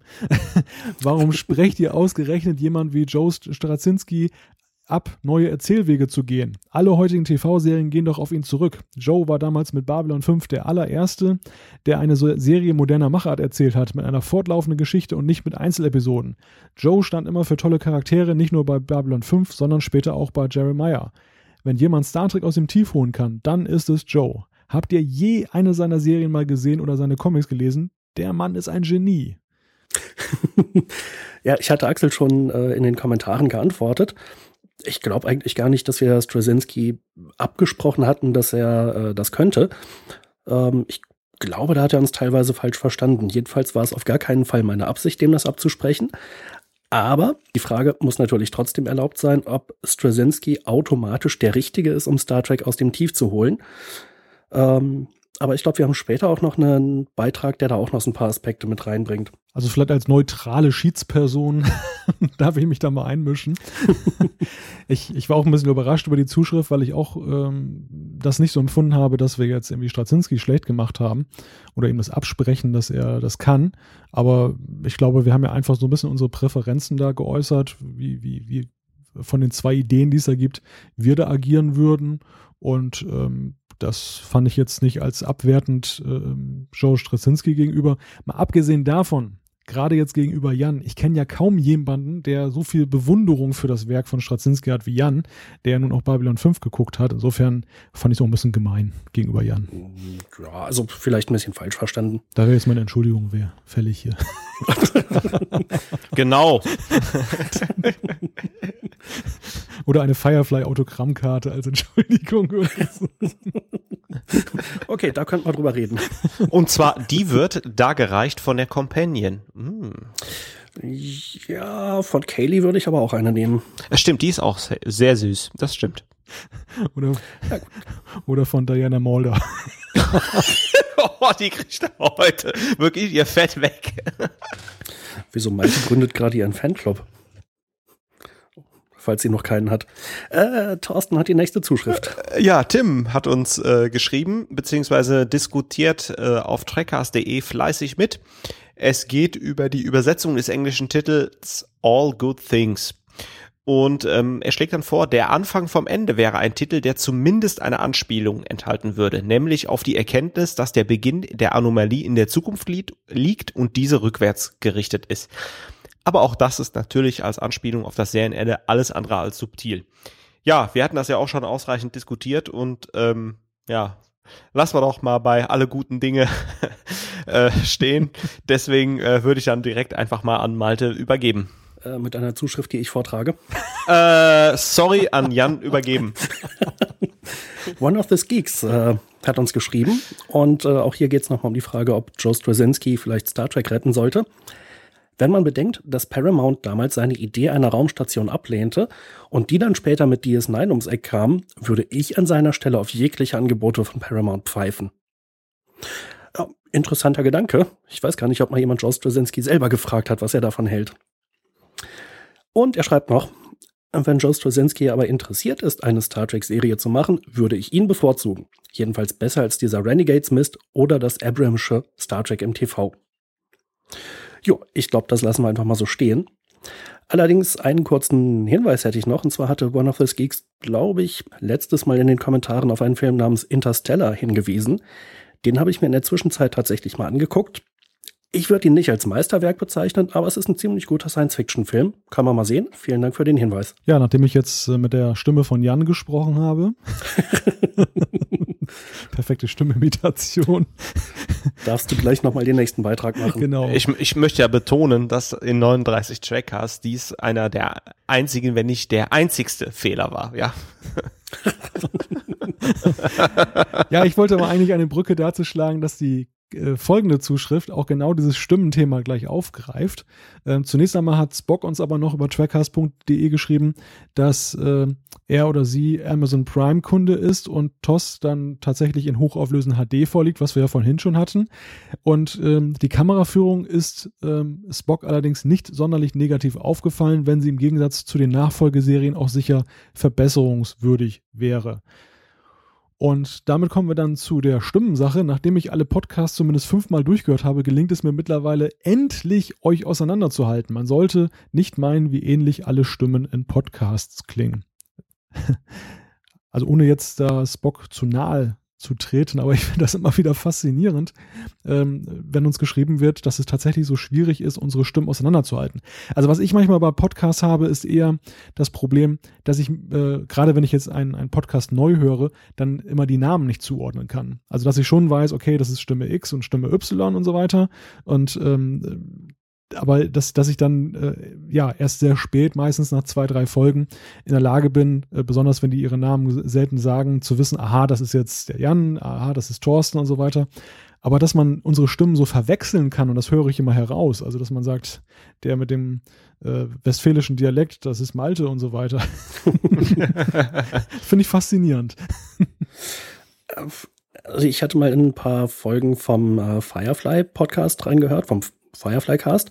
Und da hatte ich tatsächlich auch das Problem. Ähm, einer der Moderatoren, den hatten wir ja bei uns mal zu Gast, den, mit dem habe ich kein Problem, aber die beiden anderen, mm, das hat echt ganz schön gedauert, bis ich die Stimmen ansatzweise auseinanderhalten konnte und nicht nur den Namen zuordnen. Ja, dann werde ich mal demnächst mir eine Crazy Frog Stimme zulegen, damit man mich besser auseinanderhalten kann. Nein, wir alle drei müssen aufhören, uns wie Crazy Frog anzuhören. Oder so. Also ich habe ja äh, daraus mitgenommen, äh, aus dieser, äh, ja, diesem Hinweis, der ja eigentlich immer mal wiederkommt, dass wir halt doch zusehen sollten, unsere Namen ab und zu mal gegenseitig zu nennen äh, und es den Hörern damit einfach etwas einfacher zu machen. Stimmt, Jan. Danke, Malte. Aber das machen wir doch. Oder? Ja, aber ich, ich versuche jetzt halt auch drauf, mehr drauf zu achten noch. Okay, Jan, danke für den Tipp. Gerne. Thorsten. Hm. äh, ich bin auch dran jetzt, ne? Ich bin schon total durcheinander hier durch die ganze Fragerei. Äh, nee, ich glaube, Malte hatte noch einen Teil der Zuschrift. Ja, eigentlich nur, dass Spock noch gesagt hat, die neue Titelmusik ist ausgesprochen wohlklingend und weitaus näher an den tatsächlichen Star Trek-Titelthemen, auch wenn Spock die alte sehr vermissen wird. Das war's. Bitte, Thorsten. Danke, Malte. Äh, Sarah, Sarah Go äh, ist auch sehr aktiv in den Diskussionen auf trackcast.de. Hier vielleicht nur ähm, zwei, drei kurze Aspekte. Die Enterprise D zerstörte man, da man der Meinung war, dass sie auf der Kinoleinwand nicht mehr sonderlich gut aussah. Sie war ja auch für ein 4 zu 3 Bild konzipiert worden und wirkte im breiten Kinobild deutlich moppeliger und nicht mehr so elegant wie im TV, schreibt sie. Interessant, wusste ich auch noch nicht. Ähm, nichtsdestotrotz finde ich eigentlich das Design der Enterprise D ziemlich cool. Ähm, ja, schade einfach, dass es damit nicht äh, weiterging. Deswegen, ähm, ja, aber trotzdem danke noch äh, für den Hinweis. In der Diskussion äh, zählt sie ganz, ganz viele nicht korrekte Umsetzungen auf, die man während der Rückversetzung in All Good Things äh, gesehen hat. Wir hatten ja bereits schon das fehlende ähm, Lieutenant Commander Rangpin bei Data bemängelt, aber da sind noch ganz viele weitere Sachen, die sie gesehen hat. Ähm, schaut euch das auf trackcast.de in der Diskussion an.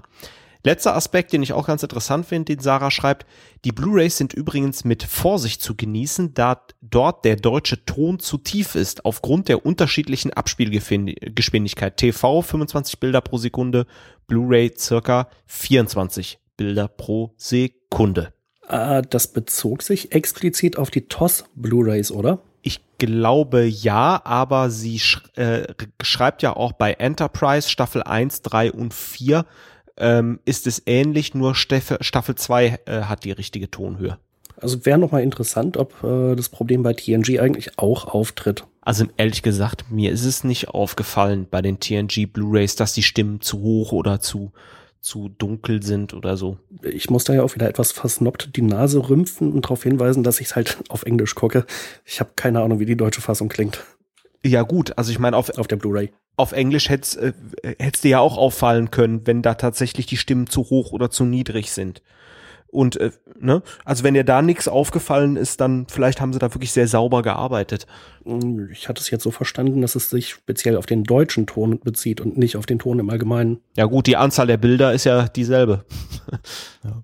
Also ich glaube, bei Enterprise ist mir aber tatsächlich auch aufgefallen, dass da irgendwie zwischen den Staffelboxen ähm, da so ein, so ein Change dann war, dass dann plötzlich die Stimme irgendwie anders klang, dass ich so dachte, hm, die klingen aber jetzt merkwürdig. Aber ich kann das jetzt nicht mehr so genau verorten. Insofern kann es jetzt auch nicht so krass gewesen sein, dass es mir jetzt den total, den Genuss total versaut hat. Ähm, war eher so eine Randnotiz wahrscheinlich beim Anfang, beim ersten Einlegen der, der neuen äh, Staffel. Kann sein. Dann mache ich mal weiter mit der nächsten Zuschrift. Die kam auf unserer Seite trackcast.de von Michael. Also, falls ihr ein Crossover in Betracht zieht, dann muss ich hier unbedingt mal den Firefly Cast als Kandidaten einwerfen. Die Nummer vom Hoaxmaster habt ihr ja vermutlich noch da und einer von euch selbst ist ja bei dem Thema auch drin. Ja, ich glaube sogar zwei von uns. Thorsten hat sich ja auf meinen Drängen hin angeguckt, auch wenn er es vielleicht nicht ganz so gut fand. Äh, ja, aber ich bin äh, noch irgendwie, ich, ich habe noch nicht alle Folgen geguckt. Also ich habe irgendwie, weiß nicht, vier, fünf Folgen erst gesehen oder so. Ach so. House, House of Cards ist leider dazwischen gekommen, muss ich sagen. ja, das habe ich aber in der Zwischenzeit auch schon verschlungen. Ich will sagen, das ist jetzt äh, kein Grund, Firefly nicht weiter zu gucken. Ja, okay, äh, auf jeden Fall vielen Dank für den Hinweis. Ich glaube, den äh, Firefly Cast haben wir damit auch bisher am allermeisten von irgendwelchen anderen Podcasts bisher bei uns erwähnt. Ja, ihr beiden, dann macht mal ein, ein Crossover. ja, mal schauen, ob die uns mal einladen. Aber die nächste Zuschrift hat Malte. Ja, erfreulicherweise kurz. Mo hat uns geschrieben über trackcast.de. Hier das gewünschte Feedback zum neuen Intro. Das neue Intro ist großartig. Danke, Mo. ja, vielen Dank. Super Zuschrift. Äh, dann bin ich, glaube ich, wieder dran, oder? Ich bin wirklich schon total durcheinander. Ähm, Marcel Neu hat uns bei trackers.de auch nochmal äh, geschrieben. Mal eine Frage. Empfindet ihr die letzte Besprechung der TNG Blu-ray als Zäsur? Schließlich begann der Trackcast mal extra wegen der blauen TNG-Scheiben. Mm, nein. Ist ein bisschen schade, dass es keine neuen äh, Blu-rays jetzt von DS9 oder Voyager voraussichtlich geben wird. Aber gibt genug, worüber, worüber wir reden können wenn alle Stricke reißen, dann beschäftigen wir uns halt wie heute mit uns selbst. Wobei so ein bisschen ein komisches Gefühl fand ich es schon, als wir jetzt der, bei der siebten Staffel angelangt waren. Also ich hatte das ja irgendwie doppelt das Gefühl, weil ich ja auch die äh, geschriebenen Rezensionen zu den Blu-rays äh, verfasst habe. Und ähm, da dachte ich auch schon, hm, ja, einerseits positiv, weil ich dachte, das waren ja noch sehr lange Texte. Und äh, die, die Zeit war immer relativ knapp, weil ich ja auch mal versucht habe, relativ zeitnah zu erscheinen, zum Erscheinen dann die Texte zu veröffentlichen. Also ich war irgendwie ganz froh, dass es jetzt erstmal vorbei war. Auf der anderen Seite dachte ich dann aber auch, hm, ja, aber irgendwie fehlt jetzt auch irgendwie was. Also das nächste Ziel, die nächste Staffel fehlt, gerade weil ja die Perspektive auf neuere Blu-Rays nicht mehr da war. Und was den Trackers an sich angeht, ist es natürlich so, die, die Blu-Rays, die, die gerade die TNG Blu-Rays waren ja so ein bisschen so der, der Rahmen dem, an dem wir uns so entlang gehangelt haben. Aber ich glaube auch, wir sind, wir sind jetzt autark, wir haben uns emanzipiert, wir, wir sind bereit für neue Abenteuer, für neue Grenzen. Trackcast Beyond. Du, du willst jetzt nicht sagen, dass wir die Emma unter den Trackcasts sind, äh, Podcasts sind, oder? Nein. Das, das würde ich nicht Danke. wagen. Äh, weiter macht Jan. Genau. Peewee hat uns geschrieben. Bonjour, die Herren. Komisch, dass es niemand gesagt zu haben scheint, aber eines der wenigen Male, wenn nicht das einzige, dass man sieht, wie sich jemand in TNG seine Uniformjacke auszieht, das dürfte in Rohlarens erster Folge gewesen sein. Da zieht sie ihre Jacke aus, um sie einem äh, frierenden Kind umzuhängen. Ich glaube, wir haben das tatsächlich nicht angesprochen. Die Szene war mir aber aufgefallen, als wir mal irgendwann drüber gesprochen hatten, dass ja der Reißverschluss dieser Uniformoberteile immer auf dem Rücken ist. Hm, das, was Rohlaren da trägt, äh, da ist es tatsächlich auf der Vorderseite. Äh, das war aber, glaube ich, auch tatsächlich so eine Art Sonderanfertigung, speziell für diese Szene. Dafür habe ich jetzt keinen Beleg, aber ich nehme das mal an, denn man sieht halt sehr deutlich, dass der Reißverschluss da auf der Vorderseite ist und das ist bei den ganzen anderen Uniformoberteilen in der Folge nicht der Fall. Auf jeden Fall, vielen Dank für den Hinweis, sehr schön. Dann geht's weiter mit Malte. Man könnte mir jetzt unterstellen, dass ich das mit dieser feministischen Herleitung extra gemacht habe, um es dann überzuleiten zu der nächsten Zuschrift, die ich jetzt vortrage. Aber dem ist nicht so, dass ich war selber gerade überrascht, als ich jetzt hier weitergeblättert habe. Hörer B hat uns über trackcast.de geschrieben, apropos Podcast Frauenquote und Voyager Reviews. Kennt ihr den Voyager Rewatch Podcast? Da besprechen zwei Podcasterinnen Star Trek Voyager staffelweise, jetzt bei Staffel 5, und kommen ziemlich häufig auf die verschiedenen Rollen und Plots unter dem Geschlechteraspekt zu sprechen. Den Tipp geben wir natürlich gerne weiter und äh, ich habe mir fest vorgenommen, aber es leider bis heute noch nicht geschafft, auch den Podcast in meine Playlist zu übernehmen, dass ich vielleicht auch dann, ähm, naja, was Qualifiziertes wäre jetzt vielleicht ähm, äh, übertrieben, aber auf jeden Fall etwas dazu sagen kann. also klingt interessant würde ich gerne mal reinhören, aber ich will da mal nichts versprechen, weil ich generell sehr wenig Podcasts höre. Ja, danke für den Tipp. Ähm, ich höre auf jeden Fall mal rein. Gut, nächste Zuschrift hat Thorsten. Ja, ähm, ich glaube, Jan muss ich äh, jetzt herzliches äh, Dankeschön sagen, weil ich bin doch auf die perfide Falle von Raphael fast reingefallen, der uns doch schon mal mit dem Thema geschrieben hatte und dachte, wir berücksichtigen ihn nicht und schreibt uns dann zur Sicherheit noch mal eine E-Mail. Dieser Schelm. Raphael. ähm, nee, Spaß beiseite. Ich glaube, Jan, danke, dass es bemerkt hast. Hatte ich gar nicht bemerkt. Ähm, aber äh, dann lesen wir trotzdem noch was vor äh, von Raphael. Zu guter Letzt noch zum Bier. Als Münchner muss ich euch sagen, ihr liegt leider alle falsch. Bestes Bier ist Augustiner und oder Tegernsee Hell. In Klammern ab uns zu darf es auch schon mal ein Kölsch sein mit einem zwinkernden Smiley. Ähm, kann ich bestätigen, als ich letztens in München war, äh, habe ich Tegernsee Hell getrunken, hat wunderbar geschmeckt. Das muss ich mal ausprobieren. Da hatte ich auch ganz schön einen in der Lade von, du. Der hat ein paar von den Dingern, da zieht ja die Schluppis aus. Aber die haben die, gut. aber die haben die großen Gläser da unten, deswegen. Ach so, du vergleichst das ja immer mit Kölsch. Ja, das sind die Reagenzgläschen. Gut, äh, weiter macht Jan. Genau, Roland hat uns auf Twitter geschrieben. Absolute Zustimmung. Die Voyager VHS-Kassetten sind so schick, dass ich die Cover bis heute aufbewahre. Und dann äh, haben wir noch eine Zuschrift für Malte. Ja, da schloss sich übrigens gerade ein Kreis, den ich vor über zwei Stunden am Beginn der Sendung aufgenommen habe. Da, äh, wer hier angekommen ist, der hat sich wirklich als guter Trackcast-Hörer bewährt. Und ähm, genauso geht es dann Rattemfreak oder wie auch immer man das ausspricht, äh, über trackers.de hat uns geschrieben, mir war aber im Gedächtnis geblieben, dass ihr schon seit mehreren Episoden darüber klagt, dass das Franchise im Streamingdienst-Dschungel so unterrepräsentiert ist. Es wird wohl wieder mal was mit Lizenzen zu tun haben. Jedenfalls befinden sich alle Filme und Serien von Star Trek auf Netflix in den USA. Ja, äh, ich vermute mal, dieses äh, Pseudonym steht für Rage Against the Machine Freak, oder? Ah. ah. Das war mir zu hoch, besonders so spät am Abend. äh, wobei er dann auch noch ergänzt äh, Grüße von Rage Against the Machine Freak, aka Funky Chicken.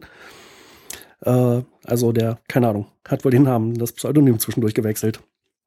Ähm, der Beitrag, wo er das geschrieben hat, da hat er noch eine lange oder eine, eine sehr gute, ausführliche Anleitung mitgeliefert, wie man zumindest im Browser ähm, äh, Netflix USA auch aus Deutschland benutzen kann. Soweit er weiß und soweit ich weiß, vollkommen legal. Und äh, ich habe die günstige Gelegenheit genutzt, mir erstmal die dritte Staffel von House of Cards anzugucken, denn meine Netflix bezahle ich eh. Und funktioniert also ganz hervorragend. Vielen Dank dafür. Ja, dann würde ich sagen, dann haben wir, glaube ich, das Feedback auch abgearbeitet. Und, huh, meine Güte, lange Sendung heute. Ja, aber die letzten Ausgaben waren noch immer relativ äh, gut innerhalb des selbst gesteckten Rahmens. Da müssen wir heute auch mal wieder ein wenig über die Stränge schlagen. Ja, ich bin auch schon total kaputt. Das haben sich unsere Hörer also verdient. Das wollen wir wieder ein bisschen länger gemacht haben. Ja, dann würde ich an dieser Stelle die obligatorische Frage stellen, äh, ob, euch, ob ihr noch was hinzufügen möchtet, beziehungsweise was ja komplett in Vergessenheit geraten ist. Das ist mir übrigens wieder aufgefallen, als ich mir Trackers 20 angehört habe. Jetzt kommt spannend. Jetzt kommt's. Welche Rubrik? Jan ahnt es schon. Jans Anekdote. Habe ich nicht geahnt. Ich hatte ja vorhin schon so ein Anekdötchen. Ich finde, das reicht für eine Sendung, oder? Ich glaube, so ist diese Rubrik auch abgestorben, weil du irgendwann angefangen hast, immer zu sagen, ach, ich habe vorhin doch schon was Schönes gesagt. ja, ich weiß nicht. In den ersten Ausgaben war das immer so, dass mir dann einfiel, Mensch, ach ja, das, das, das wolltest du doch noch erzählen. Aber das mache ich offensichtlich immer schon in der Sendung jetzt. Ich glaube, wir ziehen das immer noch mal ganz groß auf mit so einer, ja, mit so einem eigenen Jingle dann. ich bin gespannt. So irgendwie was Gereimtes. Etwas, was nur der Jan kann. Eine Anekdote. Könntest du das dann bitte auch einsingen? Das sollen begabtere Leute machen. Hat er doch gerade eingesungen. Gut, ich würde sagen, machen wir hier mal das Fass zu oder möchtet ihr sonst noch etwas hinzufügen? Keine weiteren Fragen, euer Ehren. Ich glaube, wir haben alles schöpfend und in epischer Breite diskutiert. Dann war dies der 39. Trackcast. Wenn ihr uns schreiben möchtet, schickt uns eine E-Mail an post.trackcast.de, klickt auf den Gefällt mir-Button bei Facebook oder folgt uns auf Twitter. Alle Infos zur Sendung gibt es wie immer auch auf www.trackcast.de. Wir freuen uns, wenn ihr uns auch beim nächsten Mal wieder zuhört. Bis dann, macht es gut. Und tschüss. Ciao, ciao.